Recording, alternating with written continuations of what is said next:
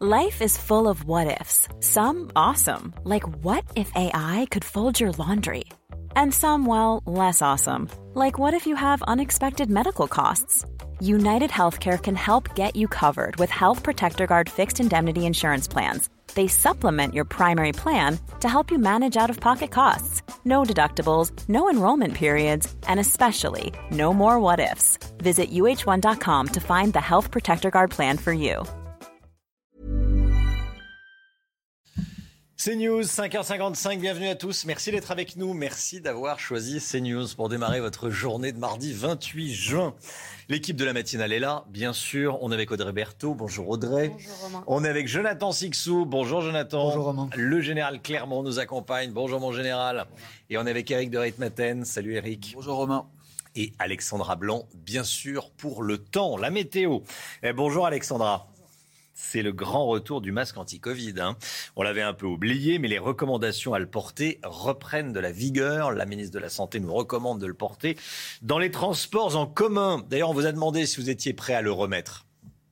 Si euh, on n'a pas le choix euh, pour repousser euh, le Covid, oui, je suis prêt à remettre le masque. Alors tant que ce n'est pas obligatoire, euh, non. Personnellement, non, parce que bon, je suis jeune et je le sens pas comme un danger pour moi. Voilà, et on sera avec le professeur Megarban à 7h. Soyez là si vous le pouvez. Bien sûr, on fera un point euh, sur l'épidémie de Covid.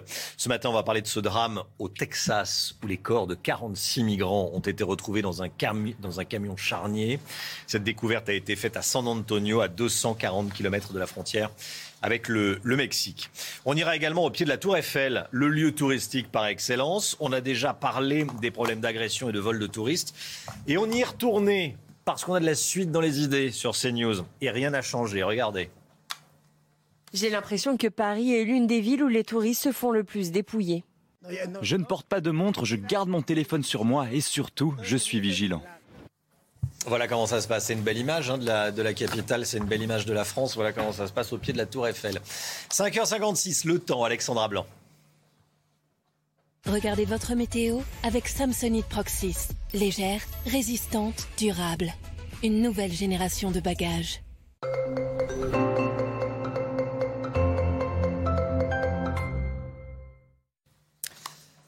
Le soleil revient en force, Alexandra, aujourd'hui, notamment en Seine-et-Marne.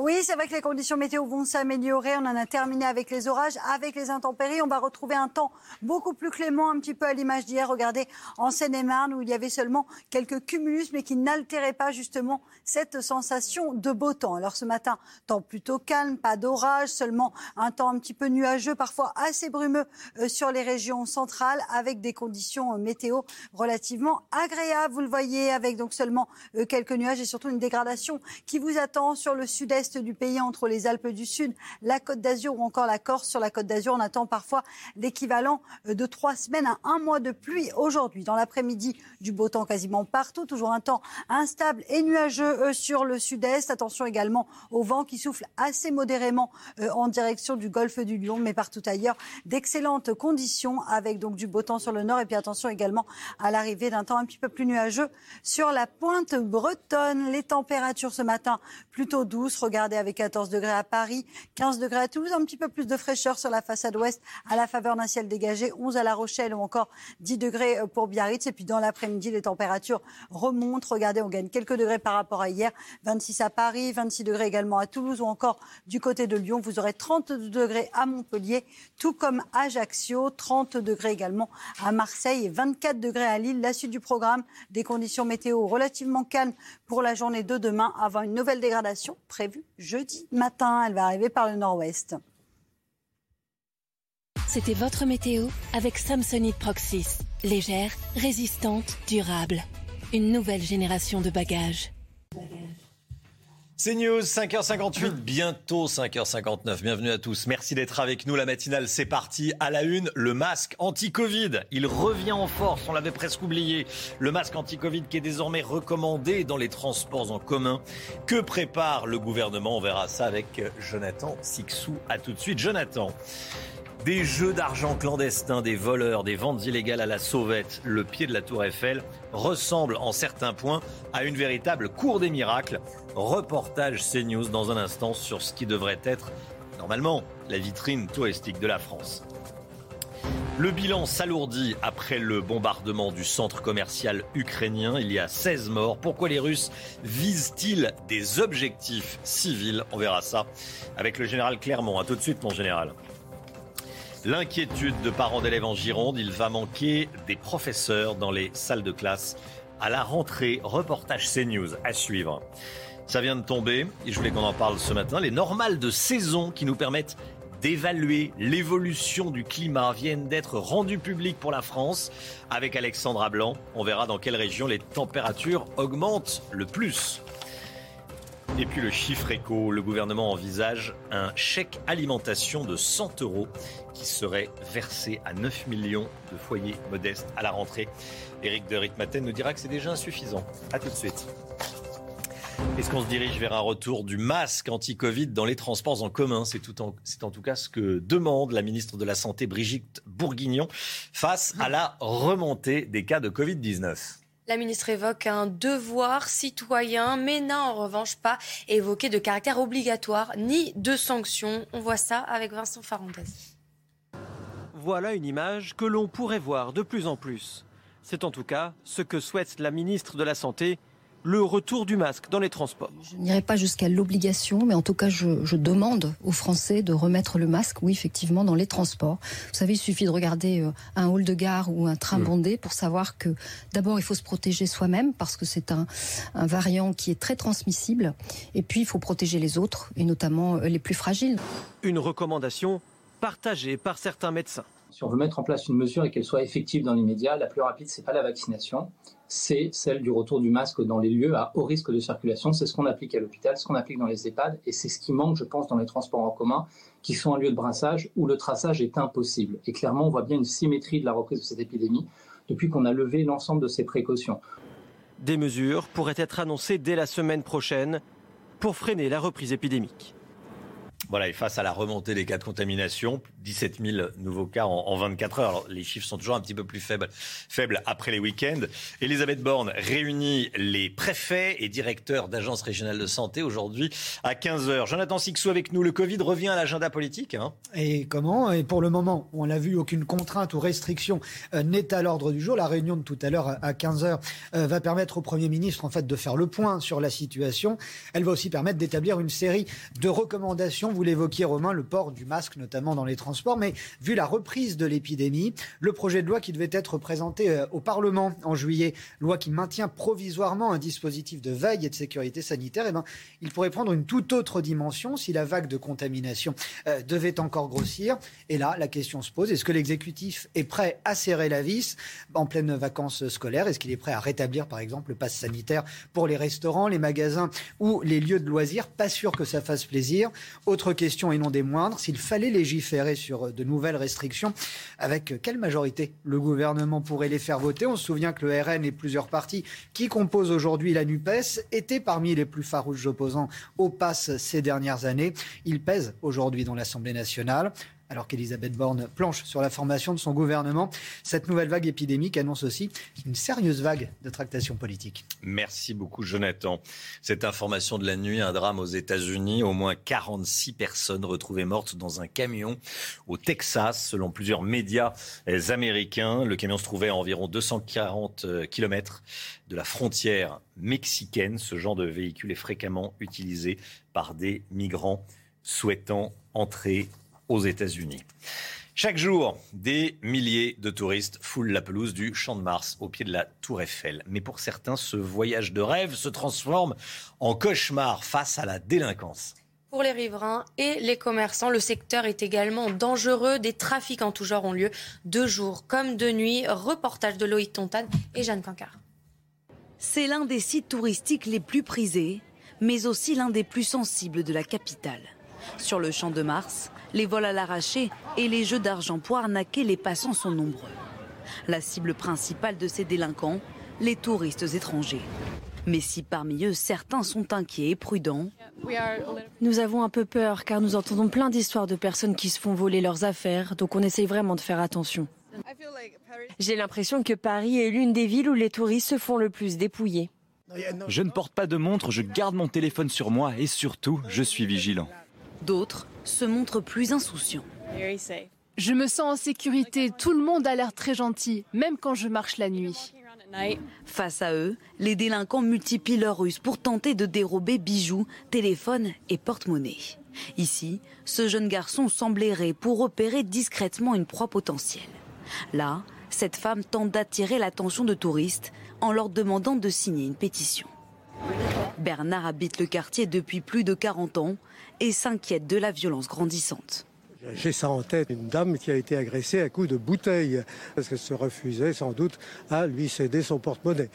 Les quelques commerçants du Champ de Mars, eux aussi, sont spectateurs et impuissants face à cette délinquance omniprésente. Ils sont tous les jours là, hein, c'est pas d'aujourd'hui, ils sont toujours là et ils se font attraper, ils disent qu'ils ont toujours 16 ans, mais en fait non, ça devient un cauchemar, ouais.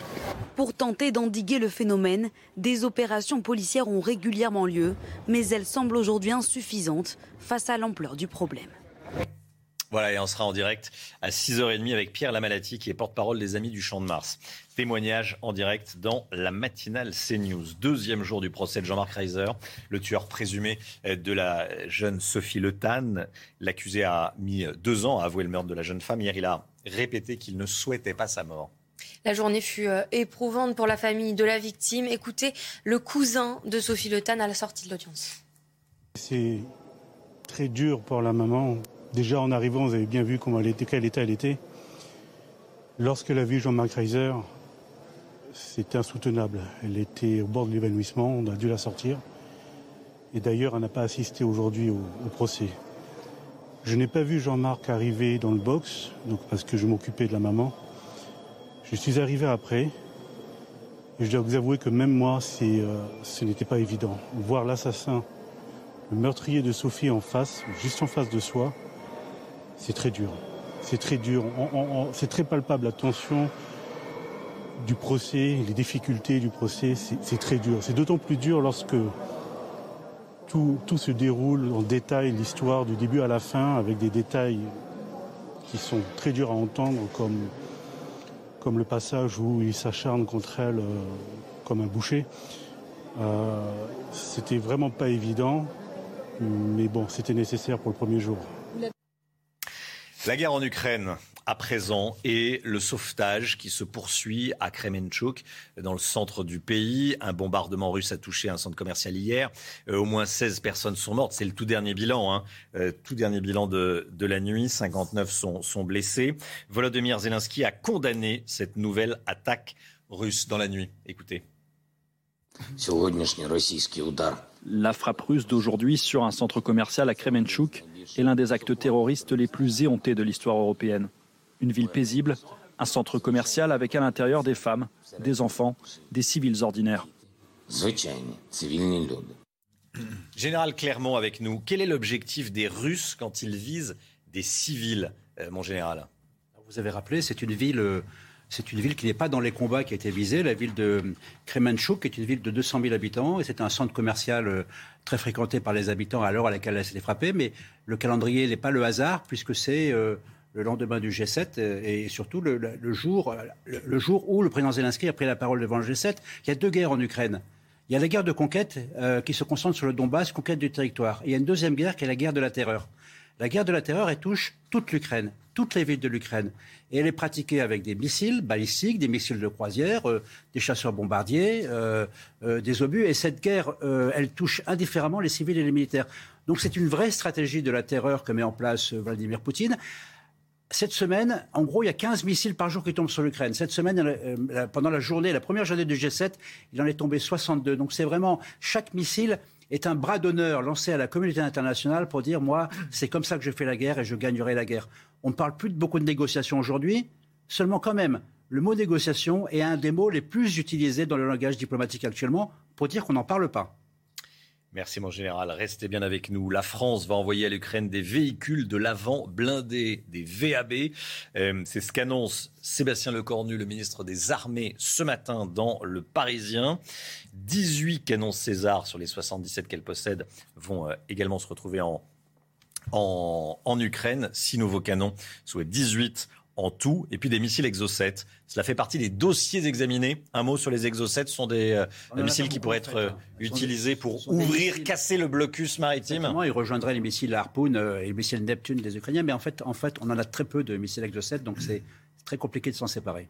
C'est très compliqué de s'en séparer. Donc, dossier examiné, dit le ministre des, des Armées, qui ajoute, tiens, le patriotisme n'est pas un sentiment ringard, n'en déplaise à certains. C'est ce que dit euh, Sébastien Lecornu ce matin dans le Parisien. Le, patriotisme n'est pas un sentiment ringard, n'en déplaise à certains.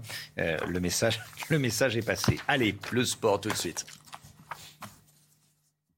Retrouvez la chronique sport avec Unibeo Piscine, créateur des piscines sur mesure. Piscineunibeo.com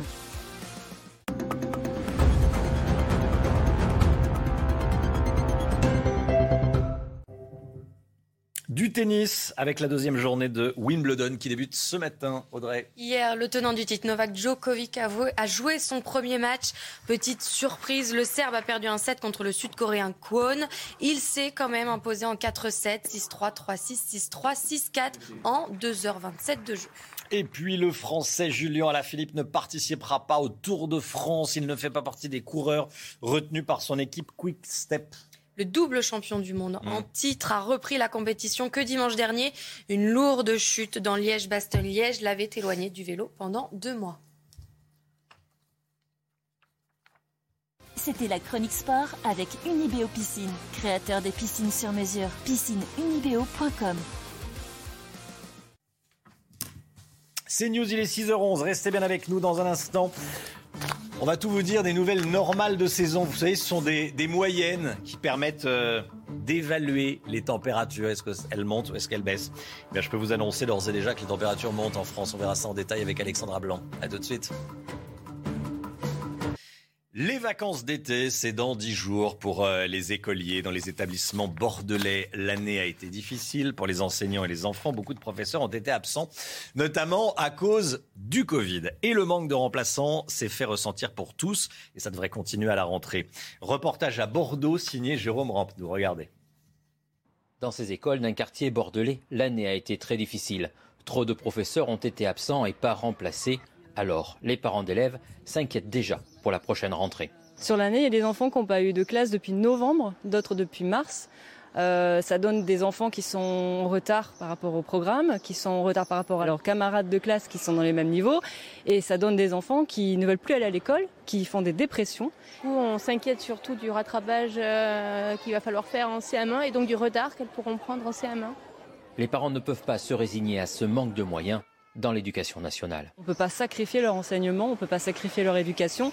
Il faut trouver du budget, il faut embaucher, il faut enfin euh, titulariser. Pour les syndicats, la situation n'est pas isolée. Beaucoup d'établissements en Gironde ont souffert d'un manque de professeurs et de remplaçants. Il y aurait des solutions, hein, faire appel euh, euh, aux listes complémentaires, faire appel à des, des, entrants dans le département, mais tout ça c'est pas budgétisé en fait. C'est ce qu'on demande, c'est un vrai plan d'urgence pour pouvoir connaître une année normale.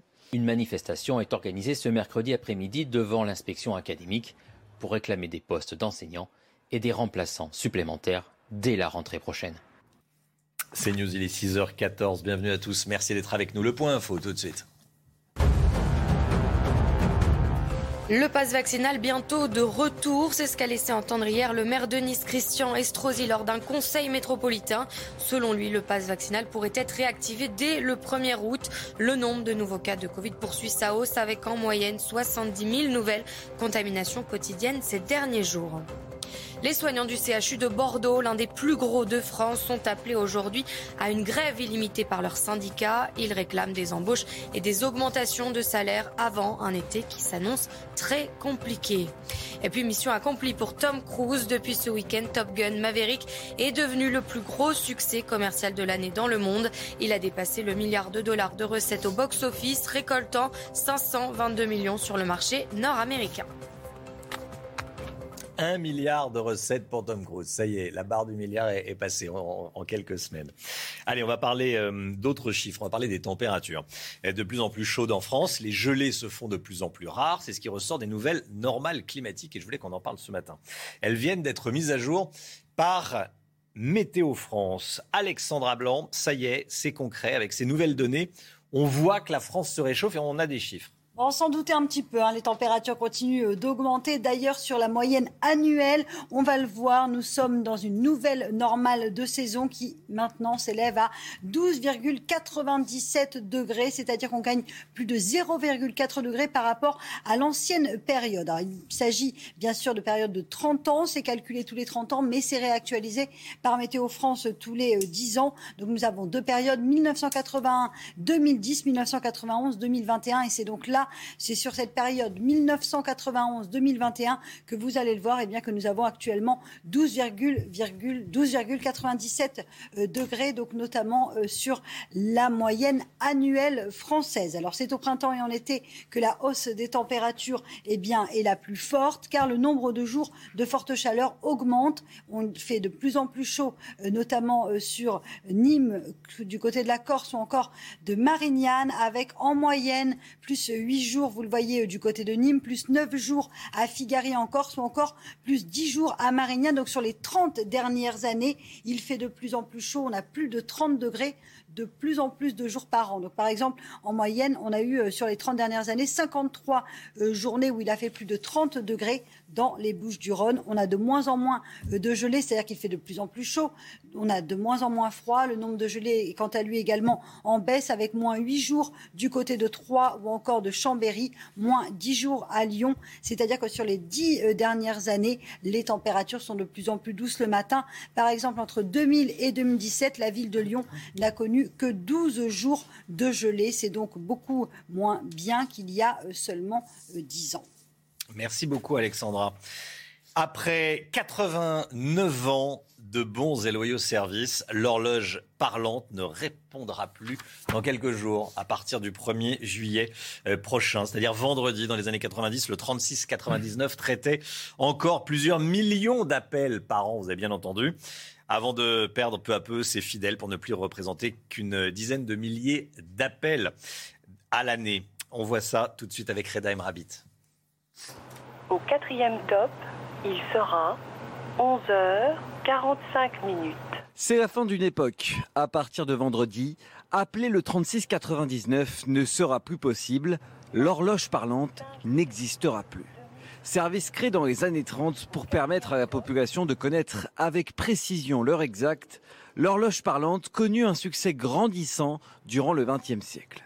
L'avènement d'Internet et des téléphones portables ont finalement eu raison de cet outil, mais ce ne sont pas les seules explications. Selon les ingénieurs, le réseau de transmission est devenu beaucoup trop désuet pour donner une heure suffisamment précise. Autre problème, le prix.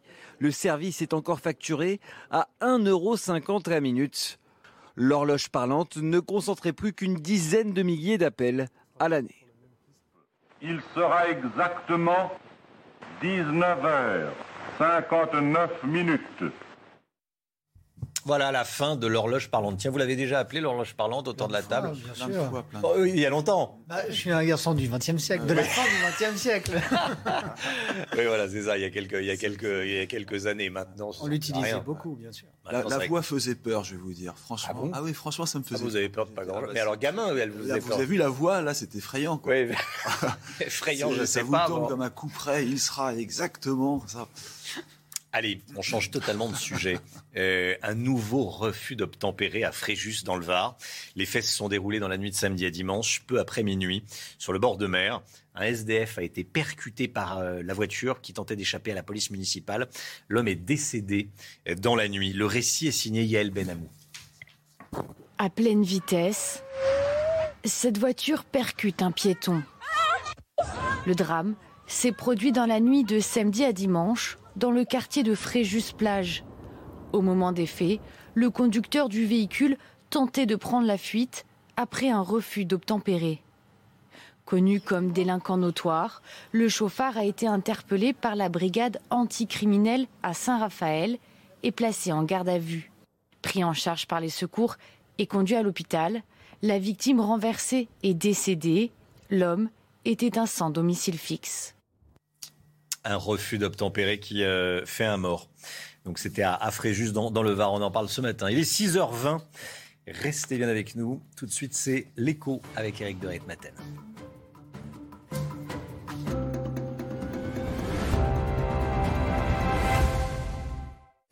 oh, c'est pas Versailles ici, hein C'est pas Versailles, oh, c'est la pub. Mais oh, oh, oh, pas Versailles ici. C'est pas Versailles ici, la pub. Vous connaissez la pub Mais c'est pas Hop, hop, hop, hop. On est chaque jour un peu plus nombreux à faire des économies d'énergie. Avec Total Énergie, c'est simple. Une énergie moins chère et des services pour réduire votre consommation.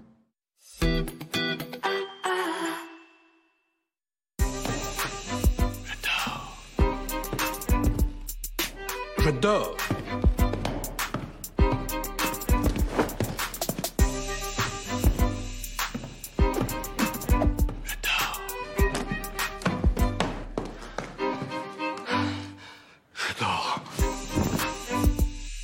Matelas Trianon en exclusivité à la compagnie du lit.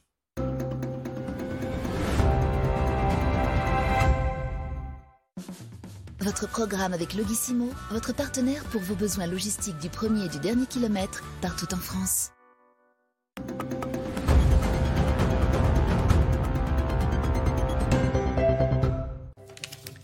CNews, 6h22, le chiffre éco avec euh, ce projet du gouvernement de verser un chèque alimentation, un chèque pouvoir d'achat dès le 1er septembre prochain à la rentrée. Éric de Ritmaten avec nous. Encore faut-il que la mesure soit votée, bien sûr. Euh, vous avez le montant, on l'a tous, hein, c'est 100 euros par foyer modeste et 50 euros par enfant, ce qui ferait 200 euros pour une famille avec deux enfants. hein. Exactement. Et donc ça, ça risque de ne pas suffire. C'est ça que je voulais vous dire, parce que si on regarde ce que dit l'Union nationale des associations familiales, donc l'UNAF, elle a calculé qu'avec l'inflation, eh bien c'est pas compliqué, une inflation à 5,5%. Selon elle, les familles perdent 220 euros de pouvoir d'achat par mois. Et là, l'aide sera de 100 euros par an, plus 50 euros par enfant, donc insuffisant. Alors il faut préciser, d'après le journal Les Échos, euh, que cette aide sera versée aux bénéficiaires du RSA, ceux qui ont les APL, ceux qui ont le minimum vieillesse, les personnes qui touchent l'allocation handi- handicapée. Ça fait 9 millions de bénéficiaires et ça va coûter 1 milliard pour l'État. hein. Alors là où je voulais en venir, c'est que cette mesure va être discutée aujourd'hui à l'Assemblée. Elisabeth Borne va recevoir l'opposition et ça risque vraiment de coincer parce que bien entendu l'opposition va réclamer plus. Le problème, c'est que bien sûr il n'y a pas d'argent dans les caisses et euh, on le voit bien. Bruno Le Maire hier a dit on peut pas aller trop loin et plus loin parce qu'aujourd'hui quand on emprunte de l'argent, c'est à 2% les taux d'intérêt. Donc il y a un vrai souci. Il va y avoir, si vous voulez, d'un côté l'envie de donner plus pour aider les personnes modestes et fragiles et de l'autre serrer à tout prix le, le porte-monnaie, le budget parce qu'on peut pas aller plus loin. Donc ça promet aujourd'hui les premiers échanges houleux, en tout cas tendus, à l'Assemblée. C'était votre programme avec Logissimo, votre partenaire pour vos besoins logistiques du premier et du dernier kilomètre, partout en France. CNews, 6h23. Le soleil domine, sauf au sud-est. Ça, c'est euh, ce qu'il faut avoir en tête pour la, météo. Restez bien avec nous, la météo dans, dans un instant. Et puis, euh, à 6h30, euh, on parlera de la colère des riverains dans le nord-est de, Paris. On en parle souvent.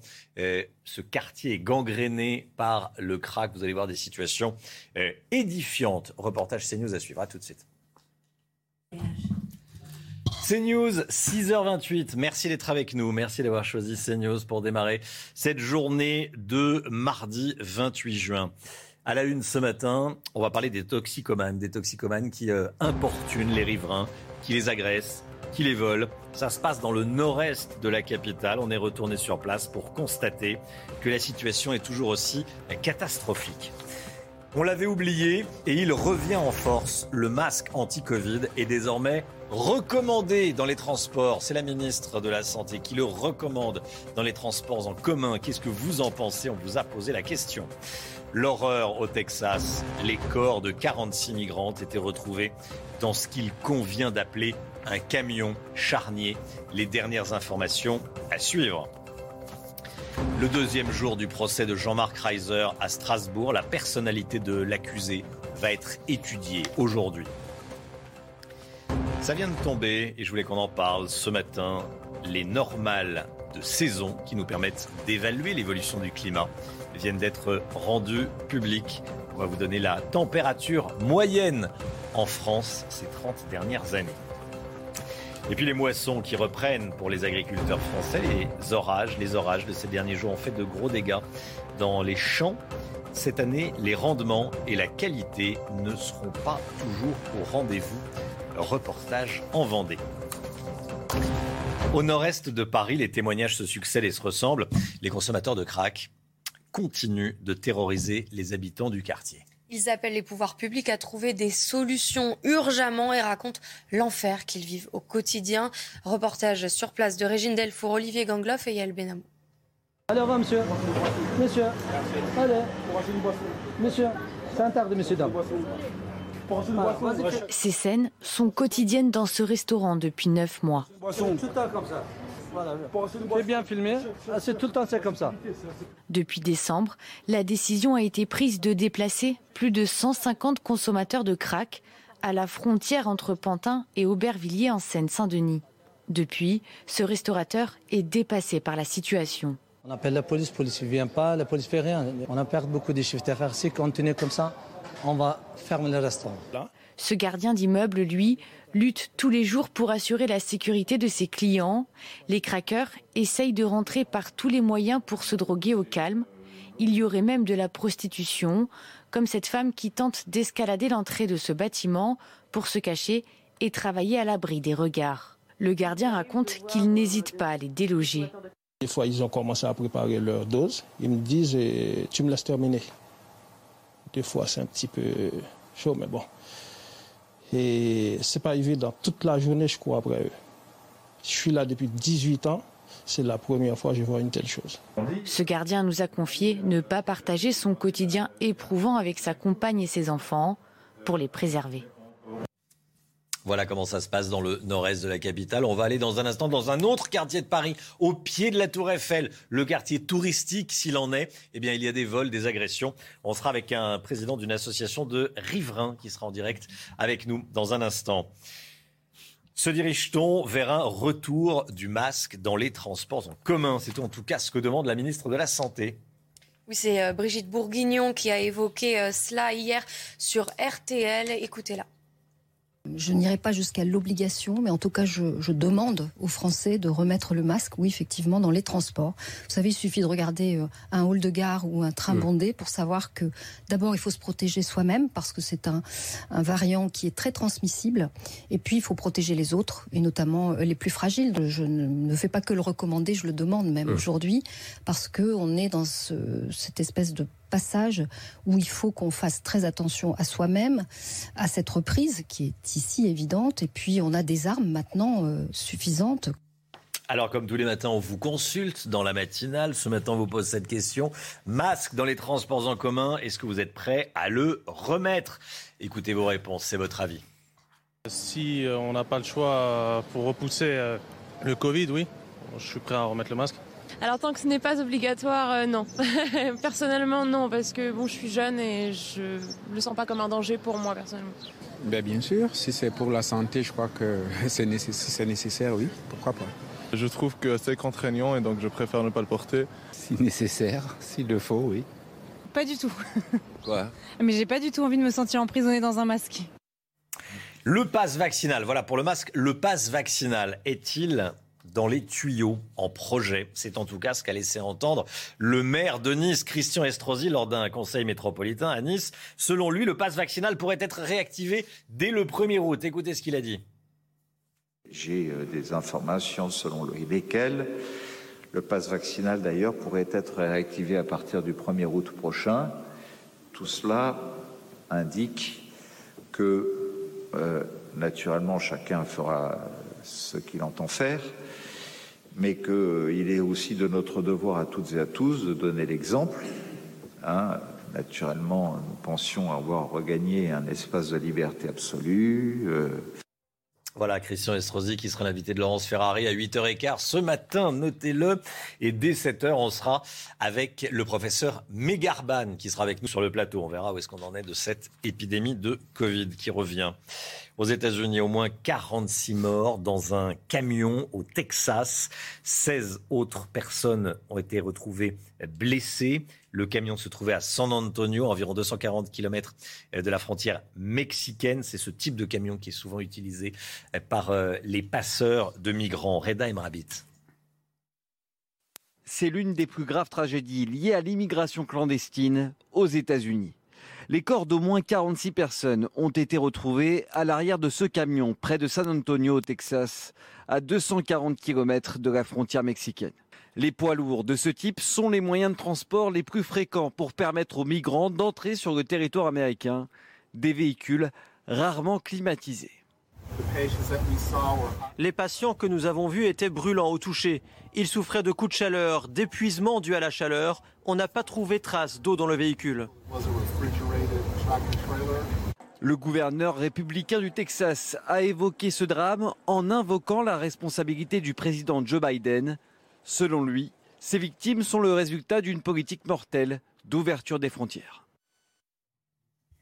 Deuxième jour aujourd'hui du procès de Jean-Marc Reiser, le tueur présumé, l'assassin présumé de euh, Sophie Le Tan. Aujourd'hui, sa personnalité va être euh, étudiée. C'est Nomi Schulz qui suit ce procès pour CNews.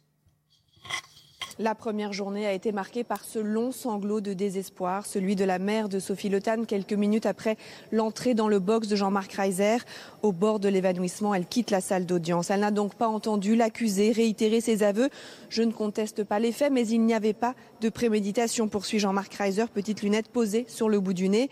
Les faits en eux-mêmes ne seront abordés sur la longueur que vendredi après-midi. Aujourd'hui, c'est à nouveau la personnalité de Reiser qui sera au cœur des débats, avec notamment les témoignages de plusieurs de ses anciennes compagnes. Certains devraient évoquer un homme brutal, violent, des témoignages à charge. Hier, une visiteuse de prison a décrit un Jean-Marc Reiser très différent, un détenu avec qui elle a beaucoup échangé autour de la spiritualité, la philosophie, le sens de la vie. C'est comme s'il y avait deux personnes, un homme brillant, intelligent, cultivé, calme et posé de l'autre, un homme pouvant être habité par certains démons, mais cet homme-là, je ne l'ai pas connu.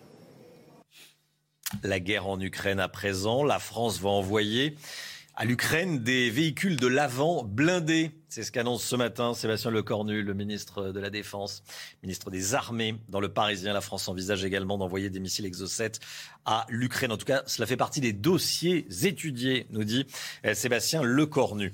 Par ailleurs, le bilan s'est alourdi cette nuit après le bombardement russe d'un centre commercial à Kremenchuk, dans le centre du pays. Au moins 16 personnes sont mortes et 59 euh, blessées, selon le dernier euh, bilan des secours ukrainiens. Le G7 et l'ONU ont condamné cette nouvelle attaque. Les précisions avec Mathilde Ibanez.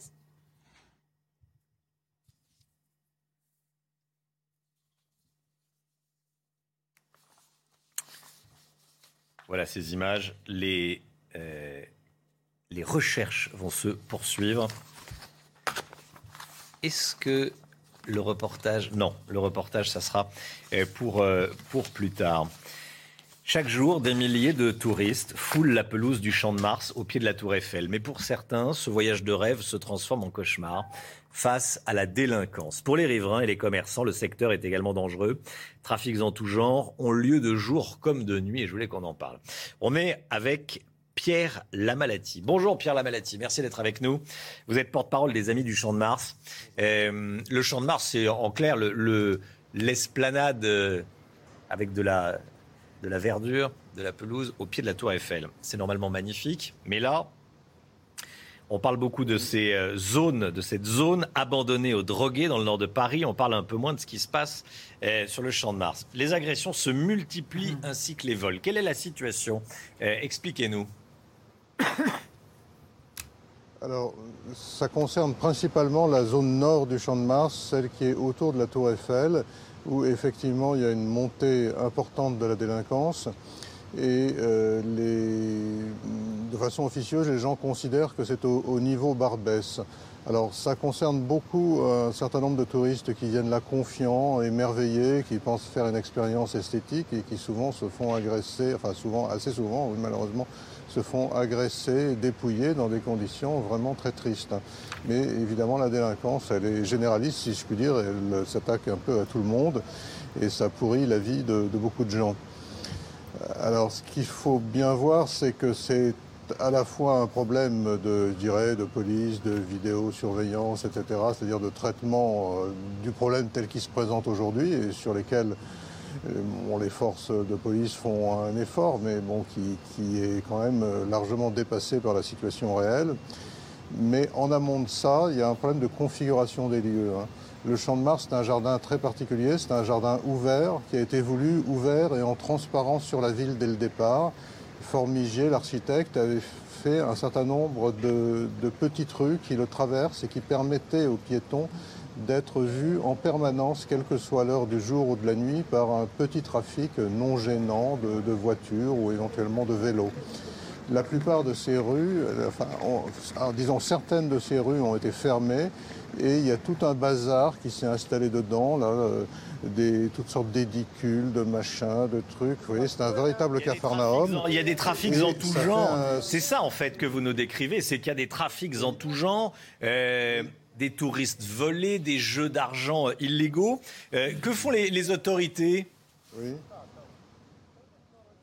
Alors, les autorités, euh, si vous voulez, elles font ce qu'elles peuvent, c'est-à-dire qu'il y a des forces de police qui viennent régulièrement, mais évidemment, elles sont assez dépassées et la, situation ne, s'améliore guère. hein. Bon, c'est, si vous voulez, c'est un, état de fait. hein. Il y a d'autres domaines, euh, y compris dans le quartier, dans lesquels les, les pouvoirs publics réussissent très bien. Par exemple, en matière de stationnement interdit, euh, je voyais tout à l'heure la, police euh, municipale euh, mettre, des, amendes. Dès que vous avez dépassé de quelques minutes, stack, vous avez 75 euros. Donc c'est extrêmement efficace. hein. Si la police était aussi efficace sur la délinquance, euh, cette zone serait un paradis.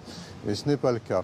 Ce qu'il faut voir, c'est que malgré la bonne volonté de la police avec ses moyens, il n'y a, pas qu'un problème de police. Il y a en amont une sorte de, configuration des lieux qui s'est dégradée, justement parce qu'on a perdu cette visibilité, ça a été piétonnisé, ça a été encombré. Et donc tout ça, ça crée une sorte de biotope pour la délinquance. Et euh, nous sommes très inquiets parce que le projet de Grand Champ de Mars prévoit de piétonniser l'ensemble de la zone depuis le Trocadéro jusqu'à l'école militaire.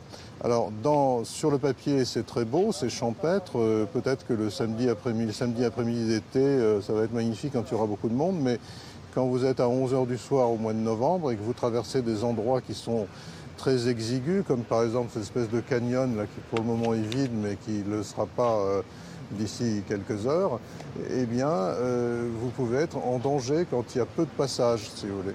Et c'est Merci c'est ça le problème qu'il faut bien comprendre, c'est On que... a bien- oui. On, comprend bien, on a compris ce que vous. euh, c'est euh, c'est une, c'est une zone, alors de non-droit, le terme est peut-être un petit peu fort, mais où il y a euh, toutes sortes de trafics et où les habitants sont désemparés. On l'a bien compris au travers de votre témoignage.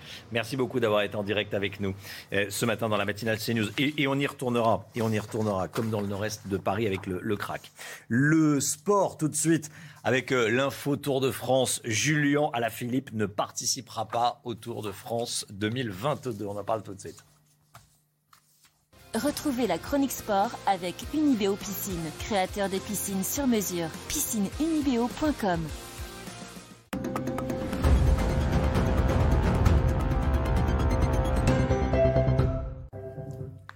L'info l'info sport numéro 1, c'est évidemment le cyclisme, Audrey. Le Français Julien Alaphilippe ne participera pas au Tour de France. Il ne fait pas partie des coureurs retenus par son équipe Quick Step.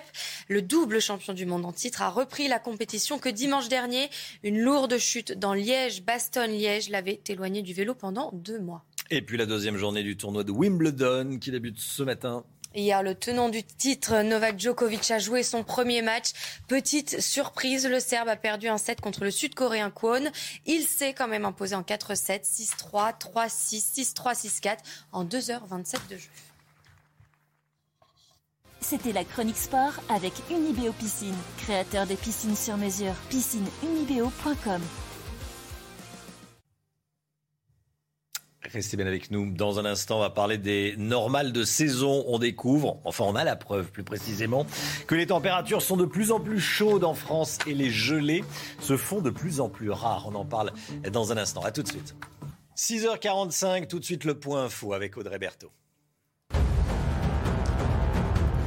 Un chèque alimentaire d'au moins 100 euros sera distribué aux ménages les plus modestes. Sont concernées les personnes qui touchent le RSA, le minimum vieillesse, l'allocation adulte handicapé ou les APL. Cela concerne 9 millions de Français. Le ministre des Armées, Sébastien Lecornu, confirme l'envoi de 6 canons César supplémentaires, en plus des 12 déjà déployés face aux Russes. Il ne donne en revanche aucune précision sur la date prévue pour l'envoi de ce renfort supplémentaire qui avait été annoncé par Emmanuel Macron le 16 juin lors de sa visite à Kiev. Et puis en Ukraine, le bilan s'alourdit. Un bombardement russe a fait au moins 16 morts et 59 blessés dans un centre commercial. Les pays du G7 réunis en Allemagne hier dénoncent un crime de guerre. Les températures sont de plus en plus chaudes en France. Les gelées se font de plus en plus rares. C'est ce qui ressort des nouvelles normales climatiques. Elles viennent d'être mises à jour par Météo France. On voit ça en détail avec Vincent Fandège. Les nouvelles normales climatiques dessinées par Météo France révèlent un territoire où il fait plus chaud et où les gelées sont moins régulières. Ainsi, la nouvelle température moyenne annuelle est de 12 degrés 97 en légère hausse par rapport à la période de référence précédente, 12 degrés 55. Ces données, mises à jour tous les 10 ans, permettent d'analyser les événements climatiques en temps réel. Selon les derniers chiffres, le nombre de jours de forte chaleur à partir de 30 degrés est en hausse, particulièrement à Nîmes, plus 8 jours, Figari ou Marignane, plus 10 jours. A l'inverse, le nombre de gelées en dessous de 0 degré est en baisse de 8 jours à Troyes ou Poitiers jusqu'à moins 10 jours à Lyon. Des résultats qui semblent confirmer les effets du changement climatique. Et toujours à propos de météo, écoutez bien. Aux Pays-Bas, une tornade a fait au moins un mort et neuf blessés dans une cité balnéaire au sud-ouest des, Pays-Bas. S'appelle Zirzike. Euh, la personne décédée est une touriste de 73 ans. Elle a été frappée à la tête par une tuile. Un tel phénomène naturel meurtrier n'était pas arrivé dans le pays depuis plus de 30 ans. On le voit euh, sur ces images. Alexandra Blanc, que s'est-il passé?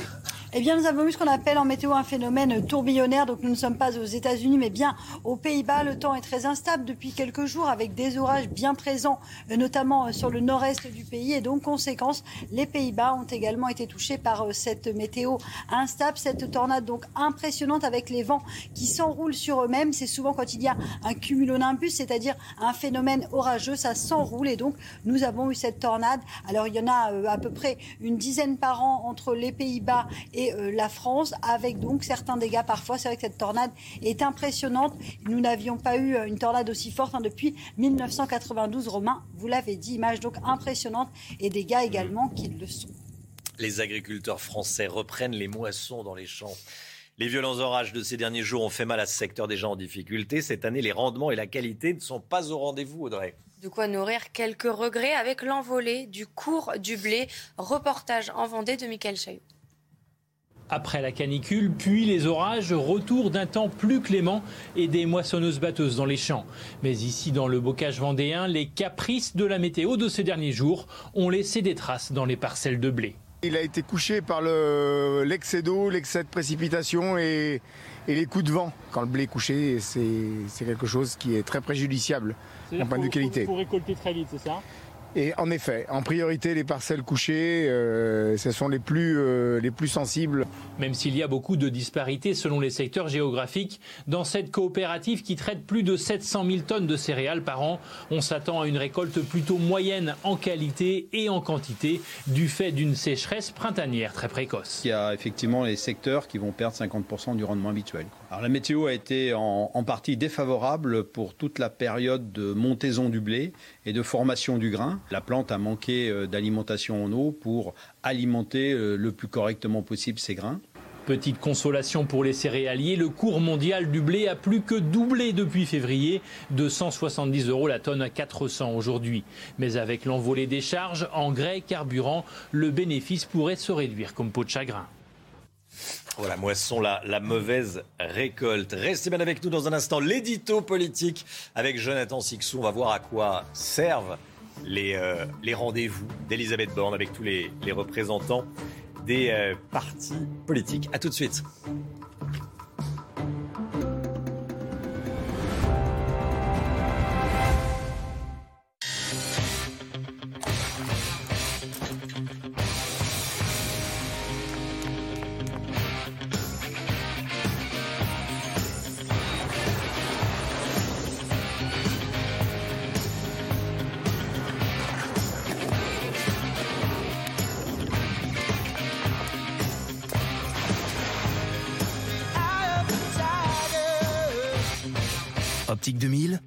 Se revoir. Oh, c'est pas Versailles ici, hein C'est pas Versailles, oh, c'est la pub. Eh oh, oh, oh, Pas Versailles ici. Hop, hop, hop, hop. C'est pas Versailles ici, la pub. Vous connaissez la pub? Mais c'est pas Hop, hop, hop, hop. On est chaque jour un peu plus nombreux à faire des économies d'énergie. Avec Total Énergie, c'est simple. Une énergie moins chère et des services pour réduire votre consommation. Surfez sur le web sans NordVPN pour signifier et partager vos données personnelles avec plus de personnes que vous ne le pensez. Profitez de NordVPN et protégez vos données sensibles des regards indiscrets. Oh, c'est pas Versailles ici, hein C'est pas Versailles, oh, c'est la pub. Eh oh, oh, oh. Pas Versailles ici. Hop. C'est pas Versailles ici, la pub. Vous connaissez la pub? Mais c'est pas Hop, hop, hop, hop. On est chaque jour un peu plus nombreux à faire des économies d'énergie. Avec Total Énergie, c'est simple. Une énergie moins chère et des services pour réduire votre consommation. Dans quelques secondes, mamie va dire nom d'un petit bonhomme et mon oncle des mots beaucoup moins poétiques. Dans quelques secondes, je vais leur annoncer que j'ai gagné à Euromillion et que je partage avec eux. Ce mardi, jackpot sensationnel de près de 170 millions d'euros.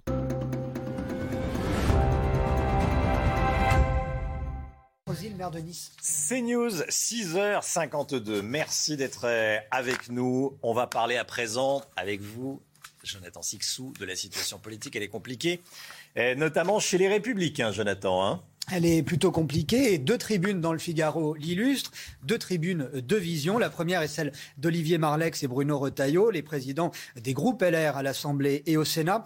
Ils appellent à ne pas conclure d'accord avec l'exécutif. Alors leur positionnement n'est pas une surprise, mais leur tribune a le mérite de la clarté à l'heure où des élus LR pourraient suivre les sirènes de la majorité présidentielle.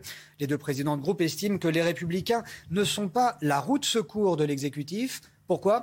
Eh bien parce qu'ils ne partagent pas les mêmes convictions, tout simplement. Sécurité, dépenses publiques, immigration. Les idées d'Emmanuel Macron ne sont pas les nôtres, disent-ils, et ils mettent euh, les élus, leurs élus, devant leurs responsabilités. Les électeurs qui ont donné leur voix aux candidats LR leur ont donné un mandat clair, siéger dans l'opposition. Une opposition qu'Olivier Marlex et Bruno Retailleau veulent constructive. Ils espèrent que le chef de l'État prendra en compte les positions LR sur le travail, le pouvoir d'achat, la baisse des taxes ou encore la diminution des dépenses publiques. La balle est dans le camp du président, non dans la nôtre, estime-t-il.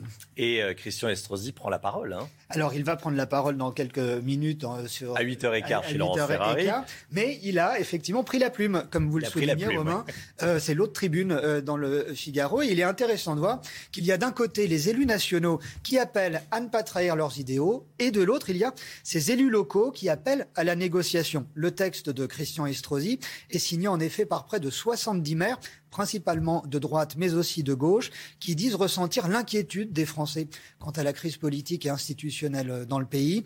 L'objet de la tribune est sans détour, oui, au compromis. Il faut en finir avec la logique du bloc contre bloc, disent-ils. La coalition est la seule issue au blocage et elle devra regrouper des personnalités qui ont des désaccords, voire même des adversaires. Et ils donnent comme exemple leur expérience. En tant qu'élus locaux, nous avons toujours procédé dans nos conseils municipaux, départementaux et régionaux régionaux. À cela, nous avons su euh, extraire de la logique de parti nos euh, problèmes personnels pour l'intérêt général. Cet appel à la stabilité se double également, Romain, d'un autre appel, celui de renforcer l'arc républicain. On en reparlera. Jonathan Sixou, merci beaucoup Jonathan, 8h15. Laurence Ferrari recevra donc Christian Estrosi. Le maire de Nice, soyez là si vous le pouvez, 8h15. Christian Estrosi, invité de Laurence Ferrari. 6h55, le temps tout de suite, Alexandra Blanc.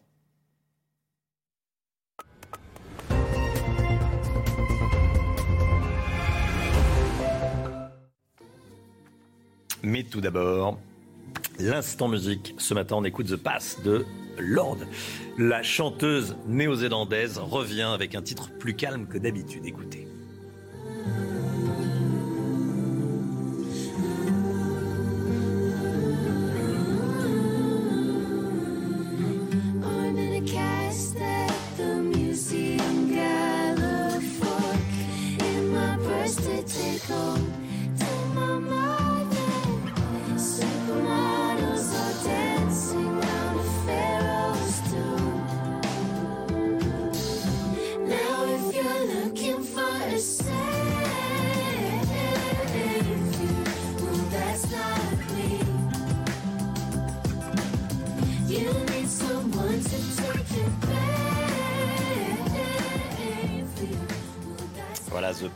Lord qui euh, voyage sur une île paradisiaque. Allez, la météo, on vous emmène euh, allez, dans un endroit, un bel endroit, peut-être pas paradisiaque, mais un bel endroit. On part à Cannes, c'est tout de suite.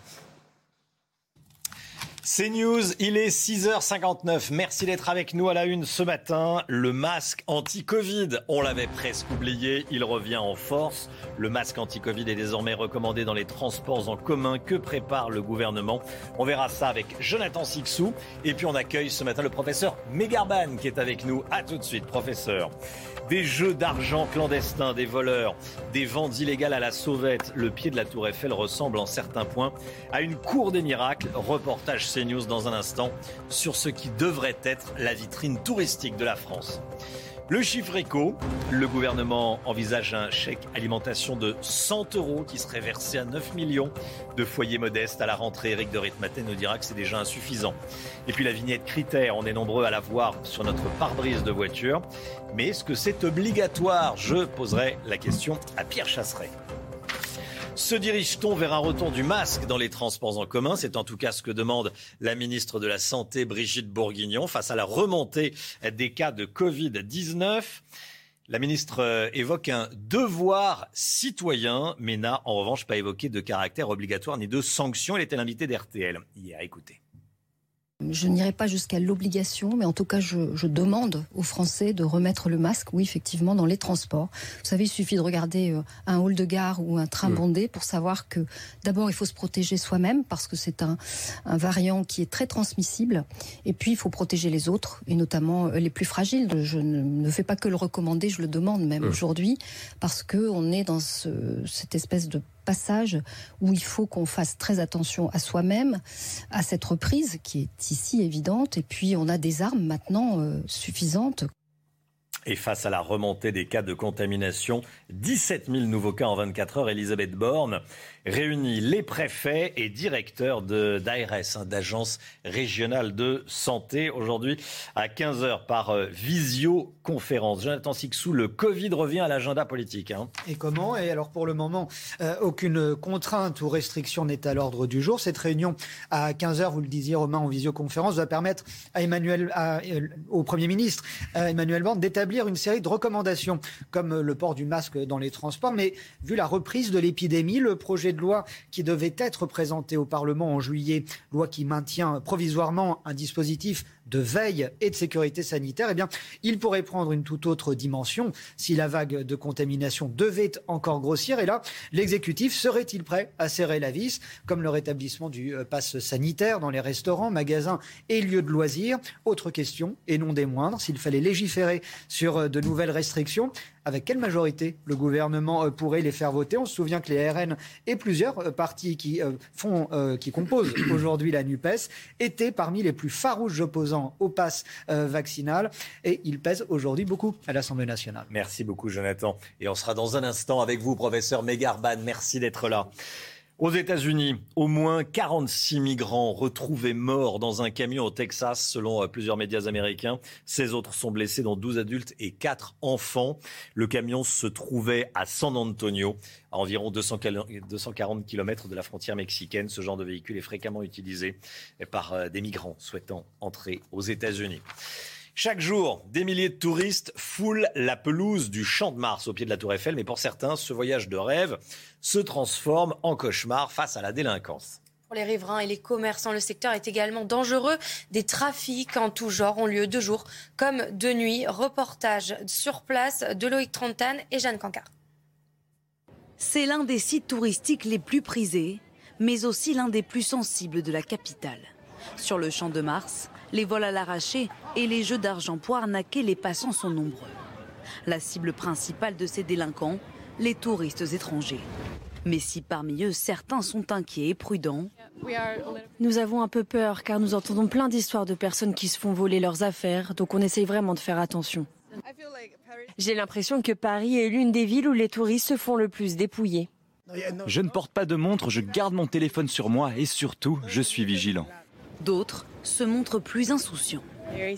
Je me sens en sécurité, tout le monde a l'air très gentil, même quand je marche la nuit. Face à eux, les délinquants multiplient leurs ruses pour tenter de dérober bijoux, téléphones et porte-monnaie. Ici, ce jeune garçon semble errer pour repérer discrètement une proie potentielle. Là, cette femme tente d'attirer l'attention de touristes en leur demandant de signer une pétition. Bernard habite le quartier depuis plus de 40 ans et s'inquiète de la violence grandissante. J'ai ça en tête, une dame qui a été agressée à coups de bouteille, parce qu'elle se refusait sans doute à lui céder son porte-monnaie. Les quelques commerçants du Champ de Mars, eux aussi, sont spectateurs et impuissants face à cette délinquance omniprésente. Ils sont tous les jours là, hein, c'est pas d'aujourd'hui, ils sont toujours là et ils se font attraper, ils disent qu'ils ont toujours 16 ans, mais en fait non, ça devient un cauchemar, ouais. Pour tenter d'endiguer le phénomène, des opérations policières ont régulièrement lieu, mais elles semblent aujourd'hui insuffisantes face à l'ampleur du problème. La guerre en Ukraine à présent, le bilan s'est alourdi euh, cette nuit après le bombardement russe d'un centre commercial à Kremenchuk, dans le centre du pays. Au moins 16 personnes sont mortes, 59 blessés, selon ce tout dernier bilan fourni euh, par les secours ukrainiens. Général, clairement avec nous, euh, quel est l'objectif des Russes et pourquoi visent-ils des civils? Effectivement, Kremenchuk, c'est une, une ville de 200 000 habitants qui n'a pas d'installation militaire particulière. Donc c'est vraiment la volonté de, de faire mal à, l'Ukraine. Euh, on rappelle qu'il y a deux guerres dans, en Ukraine. Il y a la guerre de conquête du territoire qui se concentre sur Donbass.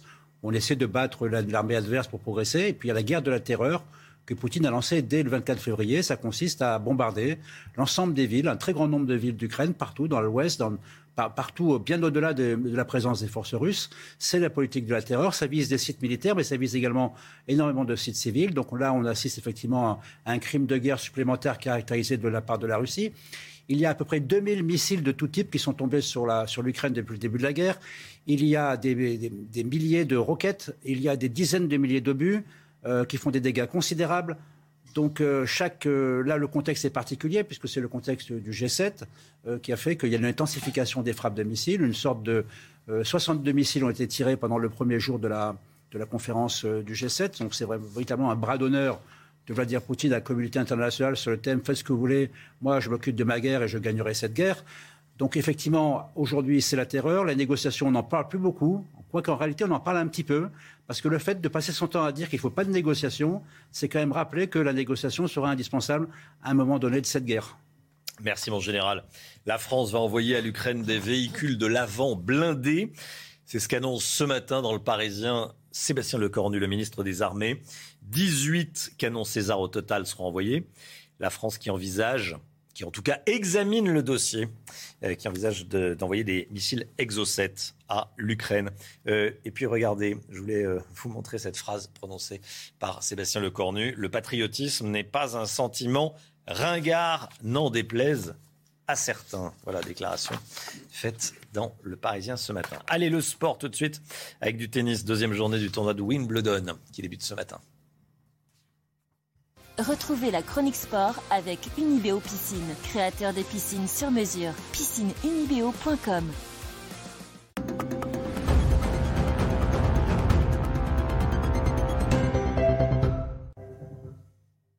Et hier, Joko a, joué son premier match. Oui, et petite surprise, le Serbe a perdu 1-7 contre le Sud-Coréen Kwon. Il s'est quand même imposé en 4-7, 6-3, 3-6, 6-3, 6-4 en 2h27 de jeu. Et puis du cyclisme, Julien Alaphilippe ne participera pas au Tour de France. Il ne fait pas partie des coureurs retenus par son équipe Quick Step. Le double champion du monde en titre a repris la compétition que dimanche dernier. Une lourde chute dans Liège-Bastogne-Liège l'avait éloigné du vélo pendant deux mois. C'était la chronique sport avec Unibeo Piscine, créateur des piscines sur mesure. Piscineunibeo.com C'est News 7h08, restez bien avec nous dans un instant. Le professeur Mégarban avec nous, chef du service réanimation à la Riboisière. On va parler évidemment du retour de masque, du masque dans les transports en commun. C'est recommandé. Est-ce que ça va devenir obligatoire? Le pass vaccinal. Tiens, Christian Estrosi en parle. Il dit, selon mes informations, il reviendrait cet été. Bon. On va voir ce, qui se dit selon vos informations, professeur Mégarban. Restez bien avec nous. À tout de suite. 7h11, on est avec le professeur Megarban. Merci d'être avec nous, professeur. Eh, on va parler évidemment de ce masque anti-Covid. On l'avait un petit peu oublié. Il y avait eu les élections, le printemps, euh, les beaux jours, la canicule. On avait un peu oublié le masque. Et là, tout d'un coup, il revient en force. Euh, la ministre de la Santé dit, bah tiens, je recommande, je l'impose pas, je recommande de le porter dans les transports en commun. Alors avant d'en parler, euh, je voulais qu'on fasse un point avec vous sur l'épidémie. Où est-ce qu'on en est de l'épidémie de Covid à ce jour?